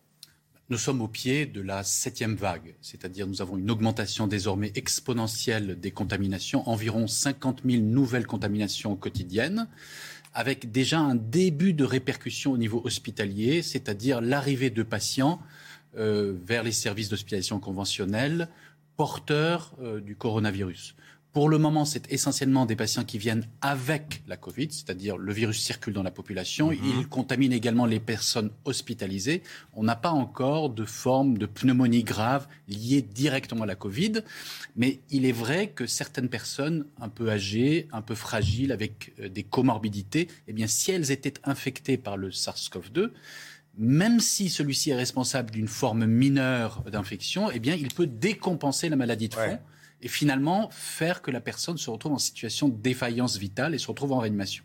Ce qu'on voit à l'écran, plus de 17 000 nouveaux cas en 24 heures, c'est pas très signifiant en fait. Parce que ce qui est intéressant, c'est le chiffre que vous donnez, euh, et c'est ce qu'on donne, c'est la moyenne 7 jours. Exactement. Plus de 50 000 euh, nouveaux cas en moyenne sur les 7 quotidiens, en moyenne sur les 7 derniers jours. Euh, il y a plus de BA4 ou de BA5 BA5. De BA5. BA5. Donc, Quelle est la différence entre les deux? Alors mineur, ce, ce sont hmm. deux sous-variants euh, de BA euh, de, de, Omicron. Ils sont relativement voisins de B1, BA2, mais ils ont modifié très légèrement leur protéine spike, c'est-à-dire la protéine de leur paroi qui permet de s'accrocher aux cellules et de les infecter. Et de fait, ils arrivent à contourner euh, l'immunité acquise, soit après la vaccination, soit après une infection naturelle. Malgré tout, il faut être assurant. Ce sont des sous-variants peu virulents, par rapport euh, aux, variants historiques que nous avons mhm. connus. Euh, mais ils peuvent euh, causer des formes symptomatiques et on a même l'impression que les premières données semblent le, suggérer, eh bien, les symptômes sont un peu plus marqués qu'avec B1 et BA2. Ils sont plus contagieux? Oui, ils sont plus contagieux. De toute façon, dès qu'un sous-variant s'impose par rapport à son prédécesseur, c'est qu'il a un avantage sélectif et notamment un avantage de contagiosité. Et donc aujourd'hui, on peut estimer qu'à peu près une personne sur 200 dans la population française est porteuse du BA4 ou du BA5. Et donc vous voyez à peu près lors de vos interactions quotidiennes, bah, si vous croisez 200 personnes par jour, d'autant plus que vous les croisez de façon rapprochée dans les transports en commun, vous courez un risque d'être contaminé. Alors vous avez dit qu'on était au pied de la, de la septième vague. On est généralement au pied d'une montagne. Euh, on peut parler d'une nouvelle vague vraiment? Oui, tout à fait, euh, puisqu'en fait, il y a une augmentation des contaminations et cette augmentation est exponentielle. Et hmm. donc, ce sont les deux caractéristiques de bah, d'un début d'une phase épidémique. Euh, maintenant, on ne sait pas jusqu'à où on va aller et pendant combien de temps cette vague va durer. Bon, le masque, euh, on en parle, on le porte ou pas dans les transports en commun? Si je vous suis, oui. Alors je dirais oui, bah, je, suis du même avis que la ministre et des autorités sanitaires. Il est recommandé de porter le masque dans les espaces clos mal aérés publics, dont les transports en commun, pour réduire le risque de contagiosité. Alors cette recommandation doit être très forte pour les personnes à risque, immunodéprimées, fragiles, âgées, euh, car évidemment s'ils étaient contaminés, euh, ces personnes pourraient euh, faire des formes un peu plus sévères et se retrouver à l'hôpital. Elle est aussi recommandée pour les autres dans deux objectifs. Euh, le premier, bah, se protéger soi-même, car lorsque l'on est malade, symptomatique, eh bien, on s'absente du travail. Et aujourd'hui, par exemple, l'hôpital commence à souffrir de cet absentéisme lié à l'infection du personnel euh, par la Covid-19. Et le deuxième, c'est d'éviter de servir de, de transporteur du virus vers les personnes de son entourage plus fragiles. Dans les bureaux alors, bah, normalement, on va dire, la recommandation, c'est dans les espaces clos mal aérés. Donc en ce moment, on peut ouvrir les fenêtres. Voilà. Hmm. Si vous pouvez ouvrir les fenêtres, si vous pouvez respecter une certaine distanciation sociale, je dirais non. Maintenant, euh, évidemment, le porter que euh, dans le transport en commun, puis l'enlever, se retrouver dans une foule compacte, euh, ça n'a pas de sens, évidemment. Bien sûr. J'ai entendu un de vos confrères dire que quand on porte un masque, on réduit la quantité de virus euh, injecté si on est en contact avec un malade. Et donc, ça réduit la virulence de la maladie. Ça m'a étonné. Alors, on va dire euh, oui. Je pensais que quand on était infecté, on était infecté, point. Non, euh, vous avez raison. C'est-à-dire que, en fait. moi, j'ai pas raison. J'ai entendu un de, vos, confrères qui disait ça et j'avoue que ça m'a étonné. Je pensais que quand on avait le virus, on a le virus ou on l'a pas, mais il n'y avait pas une, une demi-mesure, quoi. On va dire, dans la pathogénie d'une maladie, il y a mmh. deux facteurs importants. Il y a effectivement la charge virale, c'est-à-dire la quantité de virus que, avec laquelle on va être infecté et la quantité de virus que l'on va produire. C'est pour ça un certain nombre de médicaments antiviraux réduisant la réplication virale, donc la charge virale, ont un intérêt clinique pour améliorer la, le patient, mais également la réponse de l'autre. Et dans la pathologie euh, euh, dont on parle, c'est-à-dire la Covid-19, la réponse de l'autre est plus déterminante. Et donc effectivement, les symptômes que l'on va présenter correspondent à la réaction que l'on va avoir contre l'infection virale. On peut penser peut-être que cette, que cette réponse est plus importante si la charge virale est plus importante et plus élevée. Et plus élevée. Le pass sanitaire, bon, vous le voyez venir euh, au loin quand vous regardez ou pas? Alors non, on va dire pour le moment, nous devons être... Pass sanitaire qu'on présentait pour aller euh, dans un café, dans un bar, au cinéma. Je crois, à, ce stade de la maladie, de, de, l'épidémie, on doit être au, au, niveau de la, des recommandations, de la mmh. Citoyenne. Et donc, notamment, il y a le port du masque dont on a parlé, mais il y a aussi le rappel euh, vaccinal pour les personnes euh, éligibles, c'est-à-dire plus de 60 ans, avec des comorbidités, immunodéprimées ou extrêmement fragiles. Pourquoi? Parce que l'immunité, notamment euh, liée aux anticorps neutralisants, diminue avec le temps. Et donc, lorsque vous avez un rappel qui date de plus de 4 à 6 mois, eh bien, votre immunité au sens anticorps devient moins protectrice. Donc vous courez plus de risques de faire une forme grave de la maladie. Donc aujourd'hui, je crois qu'il faut encourager euh, les doses de rappel. Maintenant, effectivement, dans quelques temps, on fera le bilan. Si les recommandations ne fonctionnent pas, c'est-à-dire si effectivement on se rend compte, et ça on peut le voir tous les jours, bah, les personnes ne mettent pas le masque euh, dans les lieux clos et les euh, doses de rappel ne décollent pas, là on peut passer à un stade d'obligation. Parce qu'à nouveau, le grand danger, à mon sens, pour l'hôpital nous attend en septembre-octobre, là où effectivement l'épidémie pourrait décoller de façon plus importante et surtout les chaînes de contamination amener ces variants qui actuellement circulent essentiellement parmi les jeunes qui ont une vie sociale importante, qui vont aller en vacances, vers des personnes plus isolées, plus fragiles, plus malades, euh, avec évidemment le retour euh, après l'été vers euh, les grandes agglomérations et surtout la vie euh, euh, en intérieur avec la fermeture des fenêtres. Et là, effectivement, on prend un risque plus important, ce d'autant plus qu'à l'automne, on a une pression sur l'hôpital avec les autres maladies beaucoup plus importantes. Et là, on va être en difficulté, surtout si rien n'est fait par le gouvernement qui va être nommé pour sauver l'hôpital public. Merci une petite phrase pour l'hôpital public. Merci beaucoup, euh, professeur Bruno Mégarban. Merci, d'être venu ce matin sur le, euh, le plateau de la matinale. Il est 7h20, tout de suite le point info avec Audrey Berthaud.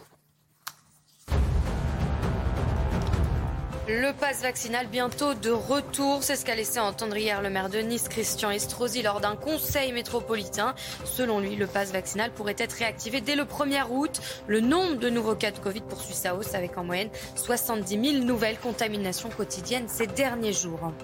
Les soignants du CHU de Bordeaux, l'un des plus gros de France, sont appelés aujourd'hui à une grève illimitée par leur syndicat. Ils réclament des embauches et des augmentations de salaire avant un été qui s'annonce très compliqué. Et puis mission accomplie pour Tom Cruise. Depuis ce week-end, Top Gun Maverick est devenu le plus gros succès commercial de l'année dans le monde.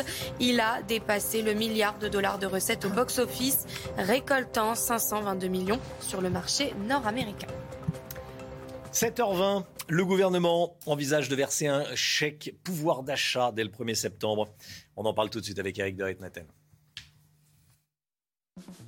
Votre programme avec Logissimo, votre partenaire pour vos besoins logistiques du premier et du dernier kilomètre, partout en France.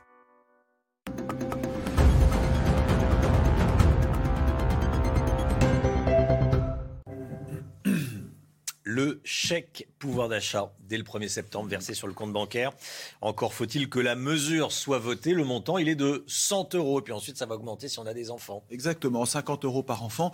Le problème, c'est que ce sera versé une fois pour toutes. Donc ça durera une seule fois. Alors que les associations familiales, l'UNAF notamment, Union nationale des associations familiales, dit c'est déjà dépassé, c'est pas suffisant. Pourquoi? Parce qu'ils ont fait un calcul avec l'inflation actuelle de 5,5%. Les familles perdent 220 euros par mois. Alors si vous prenez l'aide de 100 euros plus 50 euros par enfant, par an, c'est vrai qu'il y a un sacré décalage, ça ne suffira pas. Et d'ailleurs, cette mesure va être discutée aujourd'hui entre Elisabeth Borne et euh, le bloc d'opposition, donc ça risque de coincer. Pourquoi? Parce que la gauche réclame plus que ces 100 euros, mais la droite et la majorité présidentielle d'Emmanuel Macron disent on ne veut pas dépenser un sou de plus. D'ailleurs, Bruno Le Maire euh, disait hier que la cote d'alerte sur les dépenses publiques était atteinte. Moi, je dirais même qu'elle a été dépassée, surtout que le pays doit emprunter maintenant à 2%, alors que l'an dernier, c'était 0%. Donc, vous voyez, il va falloir faire des sacrifices ailleurs si on continue les aides sociales. C'est un vrai souci pour le gouvernement. Ça promet en tout cas des échanges tendus et houleux à l'Assemblée à partir d'aujourd'hui. C'était votre programme avec Logissimo, votre partenaire pour vos besoins logistiques du premier et du dernier kilomètre partout en France. C'est News, il est 7h22. Merci d'être avec nous. Dans un instant, on va parler de la vignette critère. Tiens, est-ce qu'elle est obligatoire, cette vignette, euh, qui, euh, en fonction du numéro qui est, inscrit, euh, nous dit si notre voiture est polluante, très polluante, peu polluante, pas polluante du tout? On en parle dans un instant avec Pierre Chasseret. À tout de suite. 7h25, l'automobile avec vous, Pierre Chasseret. Bonjour Pierre. Bonjour Romain. Mise en place en 2017, la vignette, la vignette critère qui permet de classer les véhicules selon l'ancienneté est-elle pour autant obligatoire? C'est la question que vous posez, que, vous, euh, que je vous pose. Et vous allez nous répondre, Pierre. Bon, alors je vais vous faire une réponse à la normande. Hmm. Quelquefois oui, et puis quelquefois non. En fait, il faut aller décortiquer.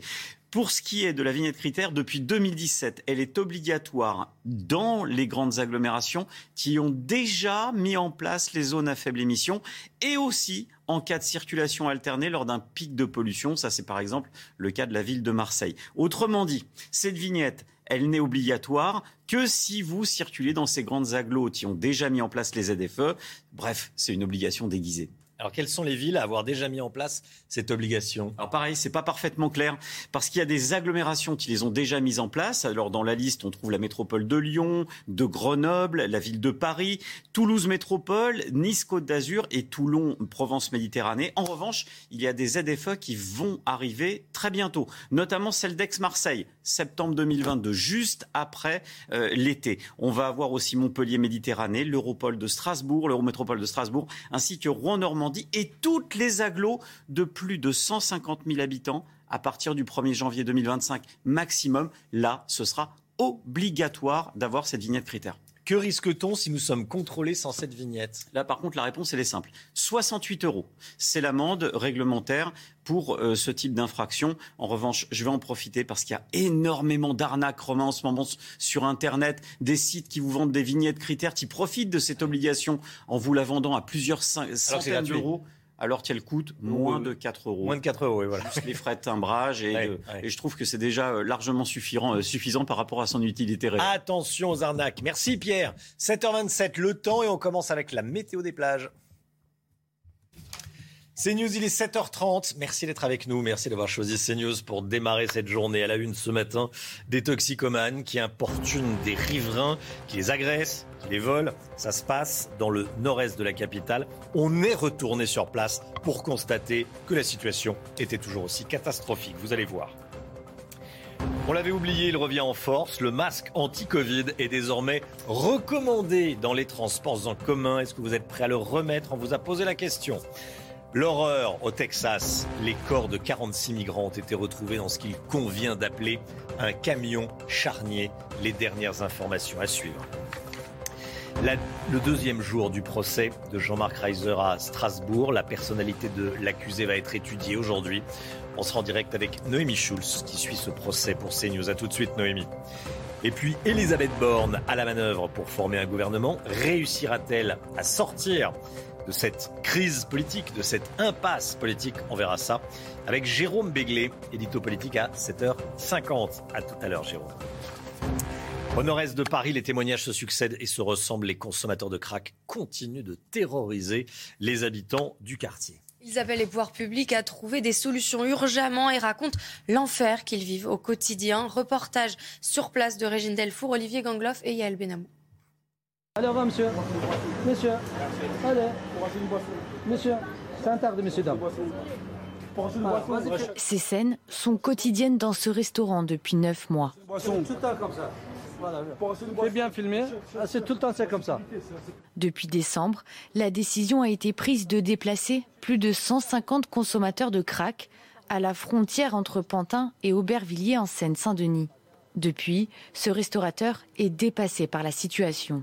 On appelle la police, la police ne vient pas, la police ne fait rien. On a perdu beaucoup de chiffres d'affaires. Si on tenait comme ça, on va fermer le restaurant. Ce gardien d'immeuble, lui, lutte tous les jours pour assurer la sécurité de ses clients. Les craqueurs essayent de rentrer par tous les moyens pour se droguer au calme. Il y aurait même de la prostitution, comme cette femme qui tente d'escalader l'entrée de ce bâtiment pour se cacher et travailler à l'abri des regards. Le gardien raconte qu'il n'hésite pas à les déloger. Des fois, ils ont commencé à préparer leur dose. Ils me disent eh, Tu me laisses terminer. Des fois, c'est un petit peu chaud, mais bon. Et c'est pas évident. Toute la journée, je cours après eux. Je suis là depuis 18 ans. C'est la première fois que je vois une telle chose. Ce gardien nous a confié ne pas partager son quotidien éprouvant avec sa compagne et ses enfants pour les préserver. Se dirige-t-on vers un retour du masque dans les transports en commun? C'est en tout cas ce que demande la ministre de la Santé, Brigitte Bourguignon. Elle évoque un devoir citoyen. On peut ajouter également la, notion de, de, bon sens. Et comme tous les matins, on vous consulte dans la matinale. Ce matin, je vous pose cette question. Masque dans les transports, est-ce que vous êtes prêt à le remettre? Écoutez vos réponses, c'est votre avis. Si euh, on n'a pas le choix pour repousser euh, le Covid, oui, je suis prêt à remettre le masque. Alors tant que ce n'est pas obligatoire, euh, non. personnellement, non, parce que bon, je suis jeune et je le sens pas comme un danger pour moi personnellement. Ben, bien sûr, si c'est pour la santé, je crois que c'est nécessaire, nécessaire, oui, pourquoi pas. Je trouve que c'est contraignant et donc je préfère ne pas le porter. Si nécessaire, s'il le faut, oui. Pas du tout. Quoi? Mais j'ai pas du tout envie de me sentir emprisonnée dans un masque. Voilà pour le masque. Le pass vaccinal est-il bientôt de retour? C'est en tout cas ce qu'a laissé entendre le maire de Nice, Christian Estrosi, lors d'un conseil métropolitain, Audrey. Selon lui, le pass vaccinal pourrait être réactivé dès le 1er août. Je vous propose de l'écouter. J'ai euh, des informations selon lesquelles le pass vaccinal, d'ailleurs, pourrait être réactivé à partir du 1er août prochain. Tout cela indique que euh, Naturellement, chacun fera ce qu'il entend faire, mais qu'il est aussi de notre devoir à toutes et à tous de donner l'exemple. Hein. Naturellement, nous pensions avoir regagné un espace de liberté absolue. Euh. Voilà, Christian Estrosi qui sera l'invité de Laurence Ferrari à 8h15. Soyez là si vous le pouvez, bien sûr. Aux États-Unis, au moins 46 migrants retrouvés morts dans un camion au Texas. 16 autres sont blessés, dont 12 adultes et 4 enfants. Le camion se trouvait à San Antonio, à environ 200 km de la frontière mexicaine. Le récit est signé Reda Rabbit. C'est l'une des plus graves tragédies liées à l'immigration clandestine aux États-Unis. Les corps d'au moins 46 personnes ont été retrouvés à l'arrière de ce camion près de San Antonio au Texas, à 240 km de la frontière mexicaine. Les poids lourds de ce type sont les moyens de transport les plus fréquents pour permettre aux migrants d'entrer sur le territoire américain, des véhicules rarement climatisés. Les patients que nous avons vus étaient brûlants au toucher. Ils souffraient de coups de chaleur, d'épuisement dû à la chaleur. On n'a pas trouvé trace d'eau dans le véhicule. Le gouverneur républicain du Texas a évoqué ce drame en invoquant la responsabilité du président Joe Biden. Selon lui, ces victimes sont le résultat d'une politique mortelle d'ouverture des frontières. Deuxième jour du procès de Jean-Marc Reiser, le tueur présumé, l'assassin présumé de Sophie Le On rejoint tout de suite Noémie Schulz à Strasbourg. Bonjour Noémie, c'est vous qui suivez ce, procès pour CNews. Aujourd'hui, la, journée est consacrée à, l'examen de la personnalité de Reiser.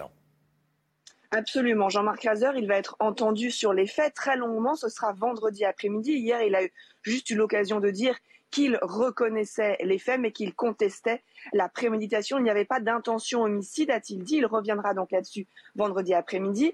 Hier après-midi et aujourd'hui, donc, euh, les audiences sont consacrées à l'examen de sa personnalité. Dans le box, l'accusé garde souvent les yeux euh, baissés en écoutant euh, les témoignages, celui de sa sœur qui est venue parler de ce frère qu'en fait elle ne semble pas tellement connaître, celui aussi d'une visiteuse de prison qui lui a rendu régulièrement visite et avec qui il a échangé par courrier, qui a décrit un homme avec qui elle pouvait parler de spiritualité philosophie, sens de la vie, un homme empreint d'humanité, a-t-elle dit. C'est comme s'il y avait deux personnes, un homme brillant, intelligent, cultivé, calme et posé, et de l'autre côté, un homme pouvant être habité par certains démons, mais je n'ai pas connu cet homme-là.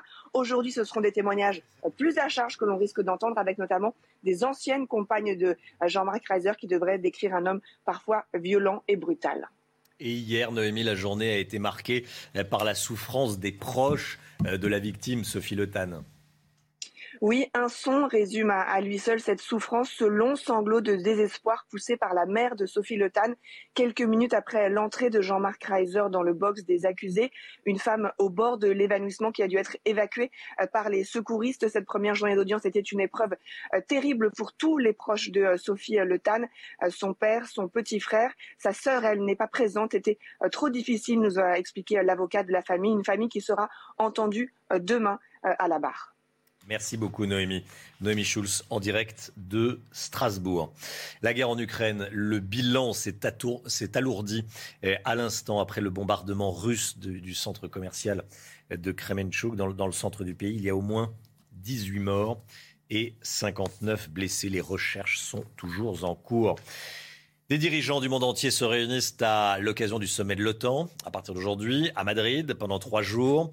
Et au, menu, évidemment, l'Ukraine. Il y a également l'immigration, encore la, Chine, mais beaucoup l'Ukraine. Général Clermont avec nous. En général, l'objectif est d'augmenter le nombre de soldats de l'OTAN à, à 300 000. C'est envisageable? Il y a beaucoup de décisions qui vont être prises à l'occasion de ce sommet, qui est un sommet exceptionnel. Euh, lié au contexte de l'Ukraine, puisqu'on va assister à la fois à la résurrection de l'OTAN et un retour de l'OTAN vers le futur. Alors on y reviendra plus en détail euh, en fonction des décisions qui sont prises demain et après-demain, mais, grosso modo, l'idée de base, c'est de dire que pendant 30 ans, euh, il y a trois phases de l'OTAN. Première phase, la guerre froide, article 5, défense collective. Deuxième phase, jusqu'à l'Afghanistan 90, 2020, 2022, ça a été le non-article 5. Il n'y avait plus de raison de se défendre, donc on utilisait l'OTAN pour défendre nos intérêts à l'extérieur des frontières de l'Alliance Atlantique. Hein. On l'a vu en Afghanistan, en Libye. Et là, on revient aux origines, qui est euh, défendre l'OTAN contre l'URSS qui est devenue la Russie, avec la protection des États-Unis, qui sont restés les États-Unis. La seule différence avec le monde d'avant, c'était que l'Allemagne euh, est devenue un allié, et maintenant l'Allemagne contribue à la défense de l'ensemble des Européens. Plusieurs enjeux importants vont être discutés.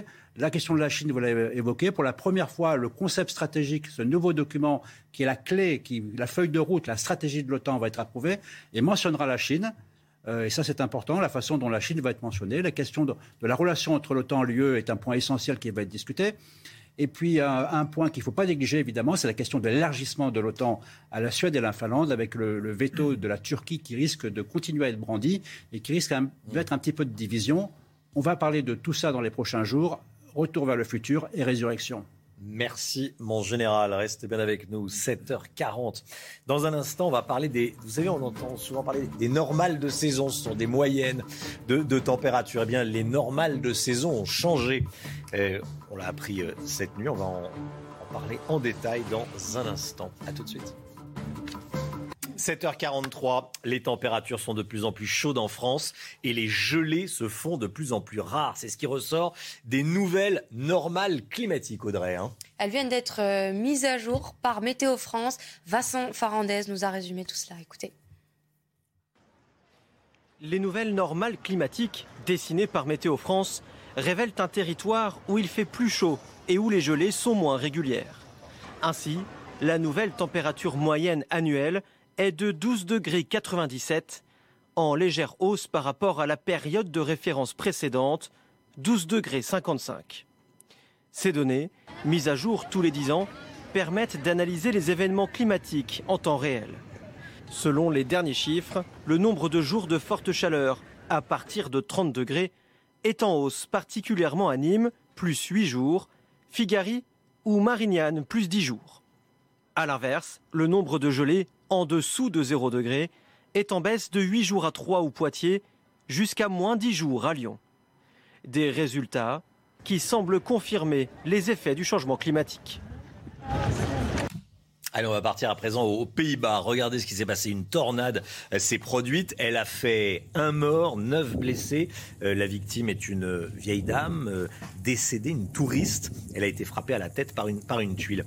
Un tel phénomène naturel meurtrier n'était pas arrivé dans le pays depuis plus de 30 ans. Alexandra Blanc avec nous. Expliquez-nous, qu'est-ce qui s'est passé? Eh bien, on a depuis quelques jours un temps très instable avec ce qu'on appelle des conflits de masse d'air, un air très doux qui nous arrive par l'ouest et puis toujours des, des conditions météo assez agitée avec de la grêle en France, mais également cette tornade du côté des Pays-Bas. Alors on en a à peu près une dizaine par an. Ce n'est pas un phénomène forcément rarissime, mais là c'est l'intensité de ce phénomène euh, qui nous frappe, puisque vous l'avez dit, Romain, il y a eu une personne décédée. Donc en fait, ce sont des vents qui tourbillonnent en fait sous un cumulonimbus qui est généralement générateur d'orage, les vents ont tendance à s'enrouler, ça forme une tornade et conséquences. Parfois, les effets sont dévastateurs. La chance que nous avons eue aux Pays-Bas, c'est qu'elle a petit à petit perdu en intensité. Ce fut le cas aussi également à Saint-Tropez il y a quelques jours avec une trombe marine qui généralement perd en intensité. Ce fut le cas hier euh, sur le sud-ouest des Pays-Bas avec cette tornade assez impressionnante tout de même.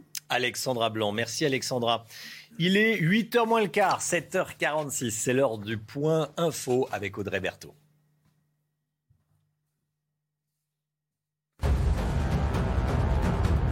Un chèque alimentaire d'au moins 100 euros sera distribué aux ménages les plus modestes. Sont concernées les personnes qui touchent le RSA, le minimum vieillesse, l'allocation adulte handicapé ou encore les APL. Et cela concerne 9 millions de Français. Le ministre des Armées Sébastien Lecornu confirme l'envoi de six canons César supplémentaires en plus des 12 déjà déployés face aux Russes. Il ne donne en revanche aucune précision sur la date prévue pour l'envoi de ce renfort supplémentaire. Et puis en Ukraine, un bombardement russe a fait au moins 18 morts et 59 blessés dans un centre commercial. Les pays du G7 réunis en Allemagne hier dénoncent un crime de guerre. Le président Emmanuel Macron a dénoncé une horreur absolue et a appelé le peuple russe à voir la vérité en Merci Audrey. L'économie avec Eric euh, de Ritmaten. On va euh, tout de suite parler des dernières déclarations du ministre de l'économie qui parle de code d'alerte pour nos finances publiques. Votre programme avec Logissimo, votre partenaire pour vos besoins logistiques du premier et du dernier kilomètre, partout en France.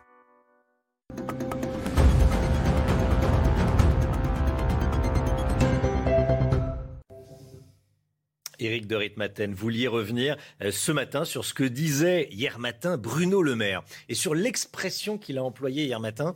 La France a atteint la cote d'alerte pour nos finances publiques. Vous nous dites euh, qu'elle est atteinte depuis longtemps? Ah ça c'est sûr, elle est atteinte depuis longtemps. Alors ce, mot c'est intéressant de, le décrypter parce que aujourd'hui Bruno Le Maire dit stop aux dépenses nouvelles. En fait il dit tout simplement fini le quoi qu'il en coûte, fini les dépenses sans compter. Et quand on lui parle d'ailleurs de réduire la TVA puisque c'est un bloc qui lui réclame ça, il dit, faudrait, il dit c'est impossible aujourd'hui de réduire la TVA, ça coûterait 25 milliards euh, d'euros, impossible trop coûter. Si on fait cela, on sera obligé de renoncer à autre chose. Donc la cote d'alerte est atteinte, c'est là qu'il a employé ce terme. Alors je me suis posé la question, euh, que veut dire le ministre? La France a explosé les compteurs depuis euh, bien longtemps, mais ce qui change aujourd'hui, et c'est ce qui inquiète le gouvernement, c'est que quand on emprunte euh, l'État emprunte, eh bien, il doit payer 2% de taux d'intérêt sur les nouveaux emprunts contractés, alors que l'an dernier, à la même époque, c'était 0% et donc 1 dollar. Donc, vous pouvez se permettre de faire un quoi qu'il en coûte et de dépenser sans compter. La dette, aujourd'hui, elle atteint 115%. Et à même moment, elle est montée à 120%. Hein. Elle était un peu redescendue. 115%, c'est le dernier chiffre de l'INSEE. Euh, je vous rappelle quand même que la règle de Maastricht, à la base, c'était ne pas dépenser, de pas dépasser 60% euh, de PIB. PIB, rappelons-le, c'est la croissance c'est la richesse que crée un mm. pays chaque année. Vous voyez, on est passé de 60 règles euh, autorisées à 115 aujourd'hui. Donc effectivement, on a explosé le compteur. Vous voulez dire que le mal est fait depuis longtemps hein le mal est fait depuis longtemps. Alors, comment peut-on revenir en arrière? Soit les impôts vont augmenter. Euh, hier, vous l'entendiez, hein, euh, Fabien Roussel euh, du, Parti communiste français chez Laurence Ferrari disait il faut augmenter les impôts ou revenir à l'impôt sur la fortune. soit le gouvernement renonce aussi peut-être à des impôts de production, c'est qu'il avait promis aux entreprises de baisser ces impôts-là, ou bien soit on taille dans les dépenses sociales. Et peut-être que c'est ce qu'il faudra être fait parce que aujourd'hui on a tellement donné, tellement fait, tellement de cadeaux qu'il y un moment où on dit stop et cette cote d'alerte est atteinte. Alors j'ai quand même ressorti la dette, euh, parce que cette dette, on ne sait pas trop ce que ça, à quoi ça correspond. Elle atteint 2900 milliards d'euros. Ça vous dit rien, mais je vais vous remonter un peu le compteur en arrière. Si on remonte à 1981, et là j'ai pris l'équivalent euro, bien sûr, parce qu'à l'époque on parlait en francs, en 1980 on était à 100 milliards d'euros. Pour passer à 1000 milliards, vous voyez, c'est 2003. Puis 2000 milliards, 2014. Donc vous voyez, c'est une flambée euh, incroyable. Et ce qui inquiète aujourd'hui, je le répète, c'est le coût de cette dette, puisque les nouveaux emprunts qui vont arriver vont coûter plus cher.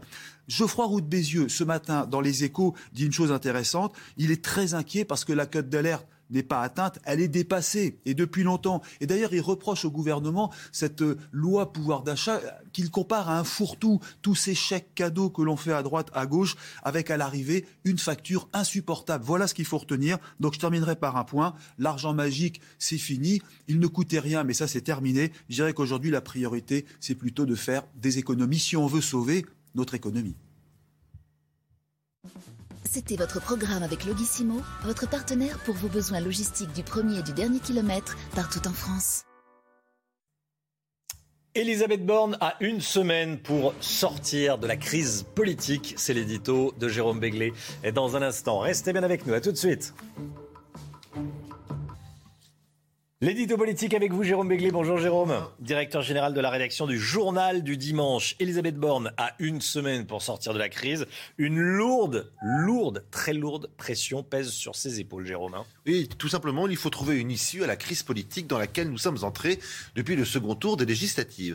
On ne se rend pas vraiment compte, mais la France ne produit plus de lois et euh, tout est à l'arrêt depuis la fin du mois de mars. Les ministres du gouvernement Castex euh, étaient déjà en train d'expédier des affaires courantes à cette date et euh, euh, aucun euh, député ne s'est réuni en séance publique depuis le mercredi 23 mars. Il y a donc plus de trois mois. Et encore, ce mercredi 23 mars, c'était pour écouter l'intervention de Volodymyr Zelensky, le président de l'Ukraine. Depuis, plus rien les nouveaux ministres n'ont pas planché euh, devant le Parlement et rien, strictement rien, n'a été voté. Euh, les députés se, vont se réunir une première fois en séance publique cet après-midi, mais ce sera pour euh, procéder à l'élection de leur président et du bureau. Et ils ne se pencheront sur des textes qu'à partir de la semaine prochaine. Ces trois longs mois de pause sont déjà exceptionnellement longs car Emmanuel Macron a opté pour un temps exceptionnellement long entre la présidentielle et les législatives. Mais si en plus l'exécutif ne peut pas s'appuyer sur une majorité stable, et à peu près cohérente pour faire passer des textes, cela va retarder encore d'autant l'examen et le vote de ces projets de loi, des projets de loi qui sont quand même cruciaux comme par exemple ceux visant à lutter contre l'inflation et ses méfaits, ou la réforme des retraites sur laquelle bute l'actuel chef de l'État depuis presque cinq ans. Dans donc les tractations entre la Première ministre et les chefs des partis d'opposition visent à ce que la France puisse enfin fonctionner normalement. Jérôme, pourquoi ce choix d'Elisabeth Borne? Alors, euh, c'est un. D'abord, euh, concrètement, euh, ce blocage est préjudiciable à notre pays. Un exemple de cette paralysie, Brigitte Bourguignon, ministre de la Santé démissionnaire, car elle a été battue dans la sixième circonscription du Pas-de-Calais. Elle fait ses cartons six semaines après son installation dans le ministère, alors que les chiffres du Covid remontent et qu'on estime qu'il y a 120 services d'urgence dans les hôpitaux qui fonctionnent en mode dégradé. Euh, pour euh, dire les choses crûment, il y a urgence à ce qu'elle soit remplacée pour que le nouveau ministre soit en capacité de parler à son administration, de prendre des décisions et l'autorité sur cette administration qu'il ou elle puisse s'engager au-delà de la semaine prochaine, disons. Un autre exemple vous a été livré par Bruno Le Maire, ministre de l'économie. Eric de Ritmaten en a parlé tout à l'heure. Au moment où l'exécutif euh, cherche un compromis avec l'opposition pour son projet de loi sur le pouvoir d'achat, il nous expliquait hier, je cite, tout n'est pas possible, tout simplement parce que nous avons atteint la cote d'alerte sur les finances publiques. Et d'ajouter, je le cite encore, que les conditions de financement ont changé, car aujourd'hui la France emprunte à plus de 2% pour financer les dépenses publiques, quand elle le faisait récemment à des taux négatifs. En clair, il est urgent de faire des économies et d'adopter un projet de loi rectificatif pour les finances publiques. Mais avec quelle majorité? Car pendant ce temps-là, l'augmentation des taux d'intérêt de 2% représente environ 40 milliards de charges de la dette par an pour vous donner une idée, c'est à peu près euh, le budget de la défense. Mais là encore, tant que M. Macron et Mme Borne n'auront pas arrêté leur choix de politique, la politique qu'ils entendent mener, et la façon de la mettre en musique, en clair sur qui on s'appuie pour voter nos lois, nous assisterons à la dégradation de nos finances publiques et du climat social en France sans rien faire. Voilà pourquoi il faut que le plus rapidement possible, on sorte de l'impasse dans laquelle nous sommes entrés et qu'Emmanuel Macron feint de ne pas voir. Merci Jérôme Béglé. Avec nous. Merci Jérôme, restez là. Et l'instant musique, comme tous les matins, c'est tout de suite. On écoute The Pass de Lord, la chanteuse néo-zélandaise. Regardez le, clip et les, et les, images. La chanteuse néo-zélandaise qui revient avec un titre plus calme que d'habitude. C'est un clip qui nous emmène en voyage sur une île paradisiaque.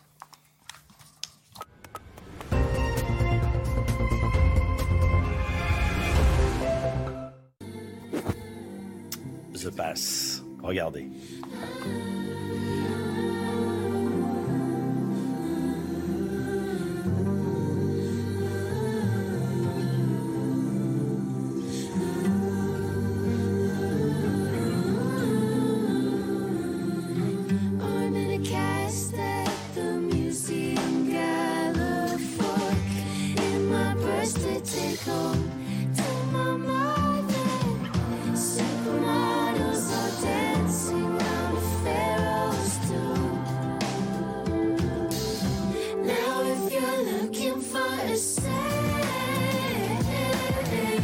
Regardez votre météo avec Samsonite Proxys. Légère, résistante, durable.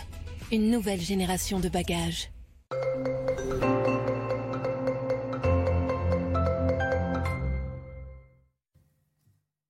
Des conditions météo relativement calmes aujourd'hui avec le retour d'un temps plus sec et plus ensoleillé. Néanmoins, le temps va rester assez nuageux, notamment entre la Côte d'Azur et la Corse, avec un temps assez mitigé. On attend parfois l'équivalent de quelques semaines de pluie, donc entre le Var, les Alpes-Maritimes ou encore le nord de la Corse. Dans l'après-midi, une après-midi splendide sur les trois quarts du pays. Quelques nuages, un ciel légèrement laiteux, légèrement voilé près des côtes de la Manche. Et puis toujours cette instabilité en allant vers la Côte d'Azur. À noter également le maintien du Mistral et de la tramontane. Température un petit peu fraîche ce matin, 11 degrés à La Rochelle ou encore à Bordeaux, 14 à Paris, mais déjà 23 degrés en moyenne pour la Côte d'Azur. Et puis dans l'après-midi, les températures remontent au nord comme au sud, 26 à Paris, 26 le long de la Garonne, vous aurez 32 degrés à Montpellier ou encore à Ajaccio et en moyenne 24 degrés du côté de Grenoble. C'était votre météo avec Samsonite Proxys. Légère, résistante, durable. Une nouvelle génération de bagages. C'est News, il est 8h. Merci d'être avec nous. Merci d'avoir choisi CNews pour démarrer cette journée à la une ce matin. On l'avait oublié, il revient en force. Le masque anti-Covid est désormais recommandé dans les transports. Que prépare le gouvernement? On verra ça dans un instant.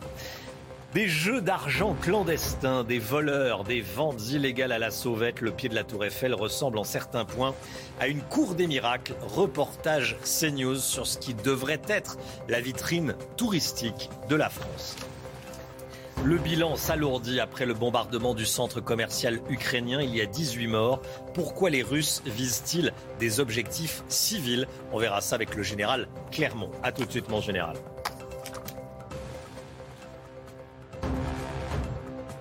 Et puis, le gouvernement envisage un chèque alimentation de 100 euros qui serait versé à 9 millions de foyers modestes à la rentrée.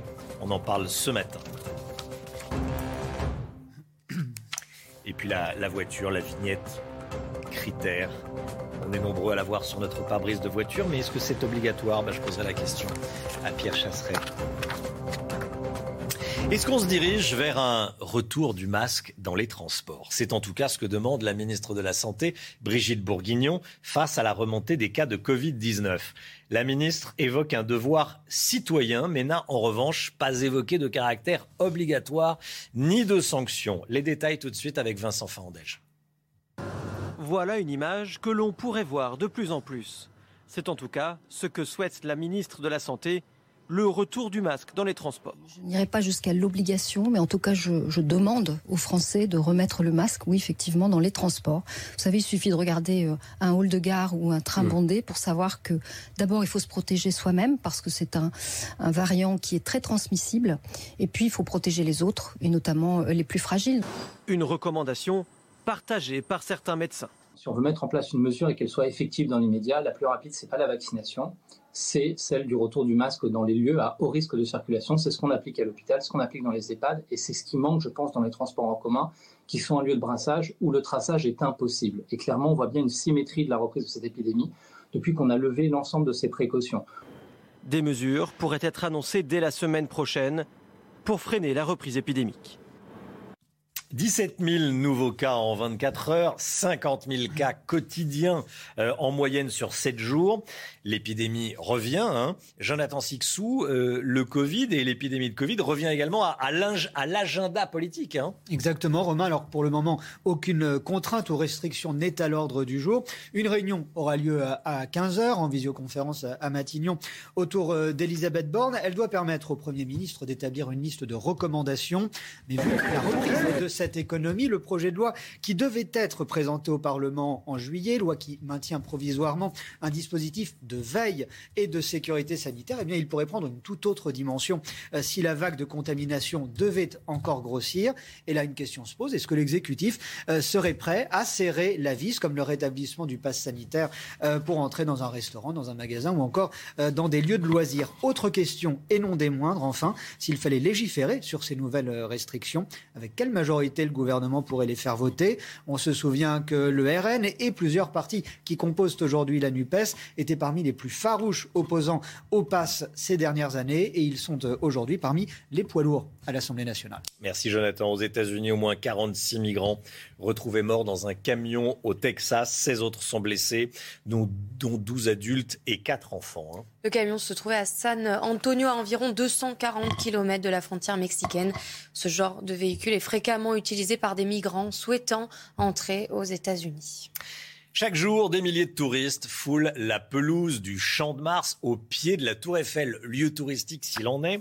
Mais pour certains, ce voyage de rêve se transforme en cauchemar face à la délinquance qui les attend. Pour les riverains et les commerçants, le secteur est également dangereux. Trafics en tout genre ont lieu de jour comme de nuit. Regardez ce reportage CNews signé Jeanne Cancard et Loïc Tontat. C'est l'un des sites touristiques les plus prisés mais aussi l'un des plus sensibles de la capitale. Sur le champ de Mars, les vols à l'arraché et les jeux d'argent pour arnaquer les passants sont nombreux. La cible principale de ces délinquants, les touristes étrangers.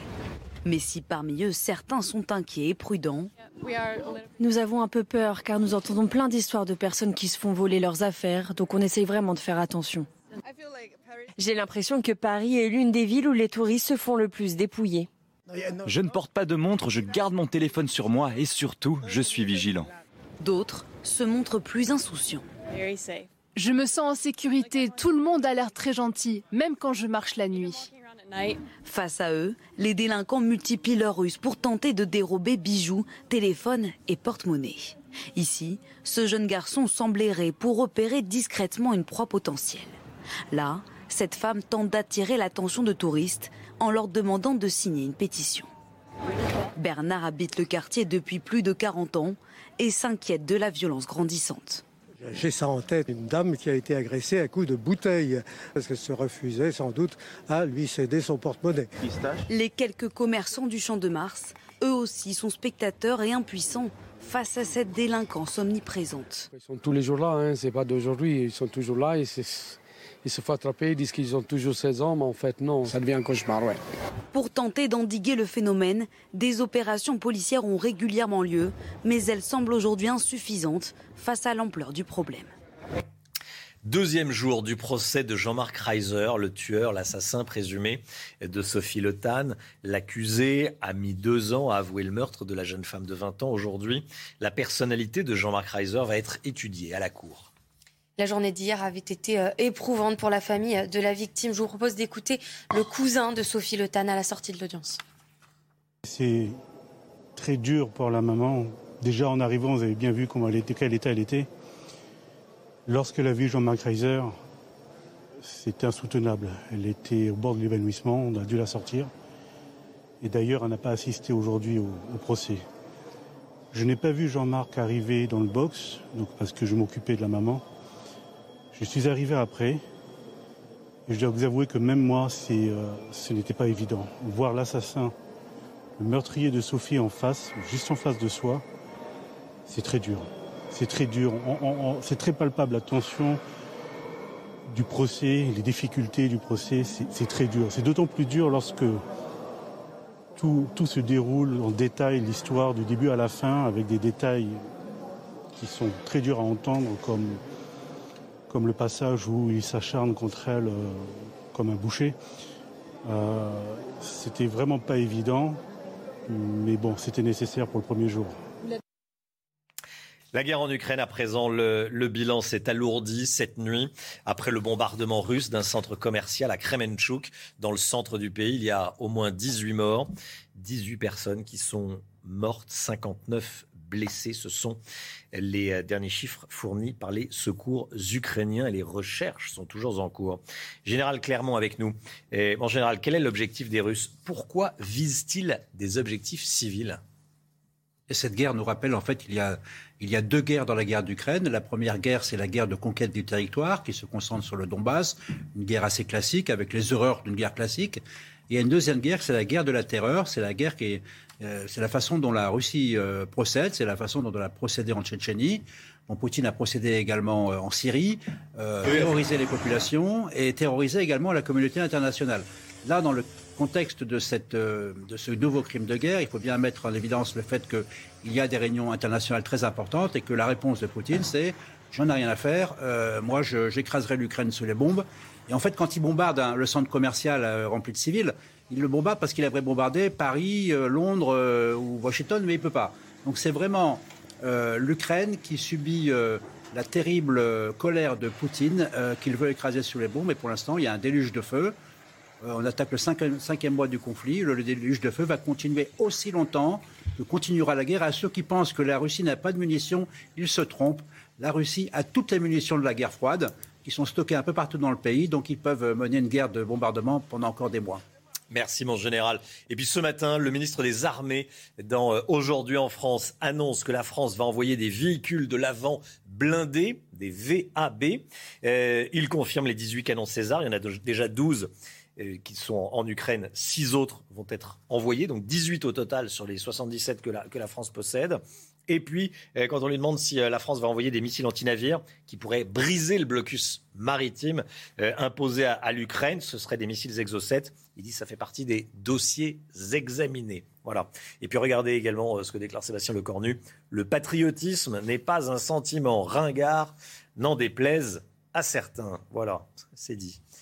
Les températures sont de plus en plus chaudes en France et les gelées se font de plus en plus rares. C'est ce qui ressort des nouvelles normales climatiques. Elles viennent d'être mises à jour par Météo France et je voulais qu'on en parle ce matin. Alexandra Blanc, ça y est, c'est du concret. Avec ces, nouvelles données, on constate que la France se réchauffe et vous avez les tout derniers chiffres. Oui, cela confirme le, réchauffement euh, climatique puisque les températures continuent de grimper. Météo France vient donc de mettre à jour ces nouvelles normales saisonnières comme elle le fait tous les 10 ans et on gagne en moyenne 0,4 degrés par rapport à ce que nous avions eu les 30 dernières années. Localement, sur l'année, nous avons près de 13 degrés annuellement, toutes villes euh, confondues. Alors, il fait plus chaud de manière globale, mais nous avons également de plus en plus de journées de chaleur, c'est-à-dire de, de journées où il fait plus de 30 degrés. C'est d'ailleurs le cas euh, du côté de Nîmes, de Figari ou encore de Marignane, avec en moyenne plus 10 jours dans les Bouches du Rhône, c'est-à-dire que nous avons parfois plus de deux mois, deux mois et demi euh, dans l'année où il fait plus de 30 degrés. Il fait plus chaud et donc conséquence, nous avons de moins en moins de gelée. D'ailleurs, la preuve avec ces chiffres, en moyenne, moins 8 à 10 jours par rapport à ce que nous avons euh, connu sur les 30 dernières années, c'est-à-dire qu'il fait de plus en plus doux le matin, même l'hiver. En revanche, sachez que les seuils de canicule ne bougent pas et puis que les pluies restent à peu près stationnaires au nord comme au sud, même s'il y a un petit déficit dans le nord-est. En tout cas, les chiffres le montrent. Le réchauffement climatique est bel et bien présent. On ne peut pas le nier. 8h11. Restez bien avec nous. Dans un instant, Laurence Ferrari reçoit Christian Estrosi, le maire de Nice. À tout de suite. C'est News, il est 8h15, bienvenue à tous. Merci d'être avec nous, Laurence Ferrari. Dans un instant, vous recevrez Christian Estrosi, le maire de Nice. Mais tout de suite, c'est le point info avec Audrey Berthaud. Le pass vaccinal bientôt de retour, c'est ce qu'a laissé entendre hier le maire de Nice, Christian Estrosi. Selon lui, le pass vaccinal pourrait être réactivé dès le 1er août. Le nombre de nouveaux cas de Covid poursuit sa hausse avec en moyenne 70 000 nouvelles contaminations quotidiennes ces derniers jours. Les soignants du CHU de Bordeaux, l'un des plus gros de France, sont appelés aujourd'hui à une grève illimitée par leur syndicat. Ils réclament des embauches et des augmentations de salaire avant un été qui s'annonce très compliqué. Et puis mission accomplie pour Tom Cruise. Depuis ce week-end, Top Gun Maverick est devenu le plus gros succès commercial de l'année dans le monde. Il a dépassé le milliard de dollars de recettes au box-office, récoltant 522 millions sur le marché nord-américain. Merci Audrey. Christian Estrosi, Laurence est votre invité ce matin. Bonjour Christian Estrosi. Bonjour. On parle beaucoup de vous, comme vous venez de l'entendre dans le rappel des titres de l'actualité. On va parler politique dans un instant, mais bien sûr, tout de suite, le Covid. Vous avez surpris beaucoup de monde hier en annonçant que vous aviez des informations concernant la mise en place du pass vaccinal sanitaire dès le 1er août. Expliquez-nous ce que Non, vous avez non, voulu dire. Je n'ai pas d'informations. Hier, je tenais euh, la séance de mon conseil de métropole. Euh, et, et naturellement, j'ai, euh, avec les 51 maires de la métropole de Nice-Côte d'Azur, euh, décidé de prendre par anticipation, parce que j'ai les chiffres, je suis président euh, du conseil de surveillance du CHU de Nice, nous voyons euh, ce qui se passe dans les eaux usées que nous analysons tous les jours, il y a une montée en puissance vertigineuse du retour euh, du Covid avec des variants de l'Omicron. À partir de là, euh, reprise des hospitalisations, rentrée de nouveau en, réanimation. Euh, Est-ce qu'on va regarder euh, les choses euh, et continuer euh, à s'embrasser, à se serrer les mains, à pas porter les masques, à pas prendre de dispositions dans les transports? Nous avons un afflux de touristes important et c'est tant mieux pour l'économie. En même temps, on a une rentrée scolaire à préparer. Et euh, naturellement, toutes les courbes indiquent que c'est au moment de la rentrée scolaire que nous pourrions être au sommet. Mais c'est quand même précis. Naturellement, on peut imaginer, on peut imaginer que euh, avec euh, la courbe telle qu'on la voit, telle qu'elle est analysée par les scientifiques qui nous donnent des conseils, tels que nous savons ce que donnent les dépistages aujourd'hui, c'est-à-dire que il y a sans doute 25 fois plus que de cas déclarés qui euh, aujourd'hui circulent et que vous croisez peut-être tous les jours. Euh, on est à une montée en puissance de 70 000 cas de Covid de plus par jour. Donc, euh, j'écoute des responsables de compagnies aériennes. C'est eux qui vous ont dit l'aéroport il y a une possibilité pour le mois d'août, hein, c'est ça Qui est le deuxième aéroport de France. On peut imaginer, non pas dans l'application quotidienne qui n'est pas souhaitable, euh, euh, que les choses soient claires. Je ne veux pas. euh, et Oui, est-ce que vous demandez pas- le retour du pass je- vaccinal? je, pense, je- on peut imaginer qu'à partir de fin juillet, début août, pour le passage des frontières, euh, il risque d'y avoir une demande de, nouveau de, de, de passe vaccinal. Donc, à partir des, des indicateurs dont nous disposons, voilà, ma- Madame Bourguignon s'exprimait euh, il y a quelques heures de cela pour dire euh, euh, que dans les transports, elle recommandait fortement. Vous savez, quand on commence à recommander fortement, moi-même je le dis très clairement, je regarde si un tassement d'ici huit jours ou si, euh, au contraire, on continue à avoir cette montée en puissance. Si on continue cette montée en puissance, je prendrai sur euh, les 2500 kilomètres de réseau de transport que je gère euh, l'obligation euh, du port du masque.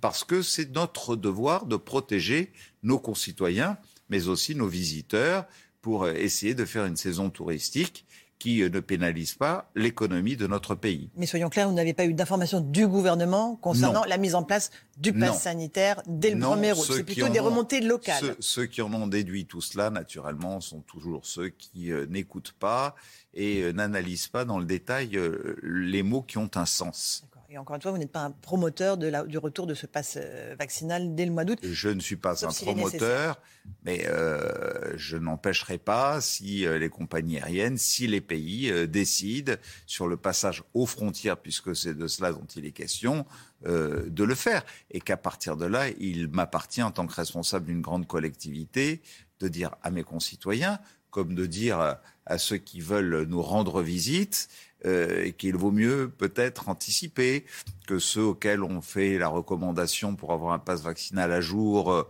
de bien faire euh, la deuxième dose pour ceux qui ne l'ont pas faite, de bien faire la troisième dose pour ceux qui ne l'auraient pas faite, de bien faire la quatrième dose pour ceux qui sont dans la tranche euh, qui mérite euh, d'être faite, de se dire que plutôt que d'être pris de court, il vaut mieux se mettre à jour et en même temps ça les protégera et ça protégera les autres. Oui, parce qu'il y en a qui pourraient partir pendant le mois d'août et se retrouver piégés au retour s'ils n'ont pas ce passe vaccinal et s'il est remis Et ce serait en dommage. place. Et ce eux. serait dommage. Euh, un tout petit mot, vous avez remis en place euh, toute la logistique vaccinodrome, euh, centre de dépistage dans la région?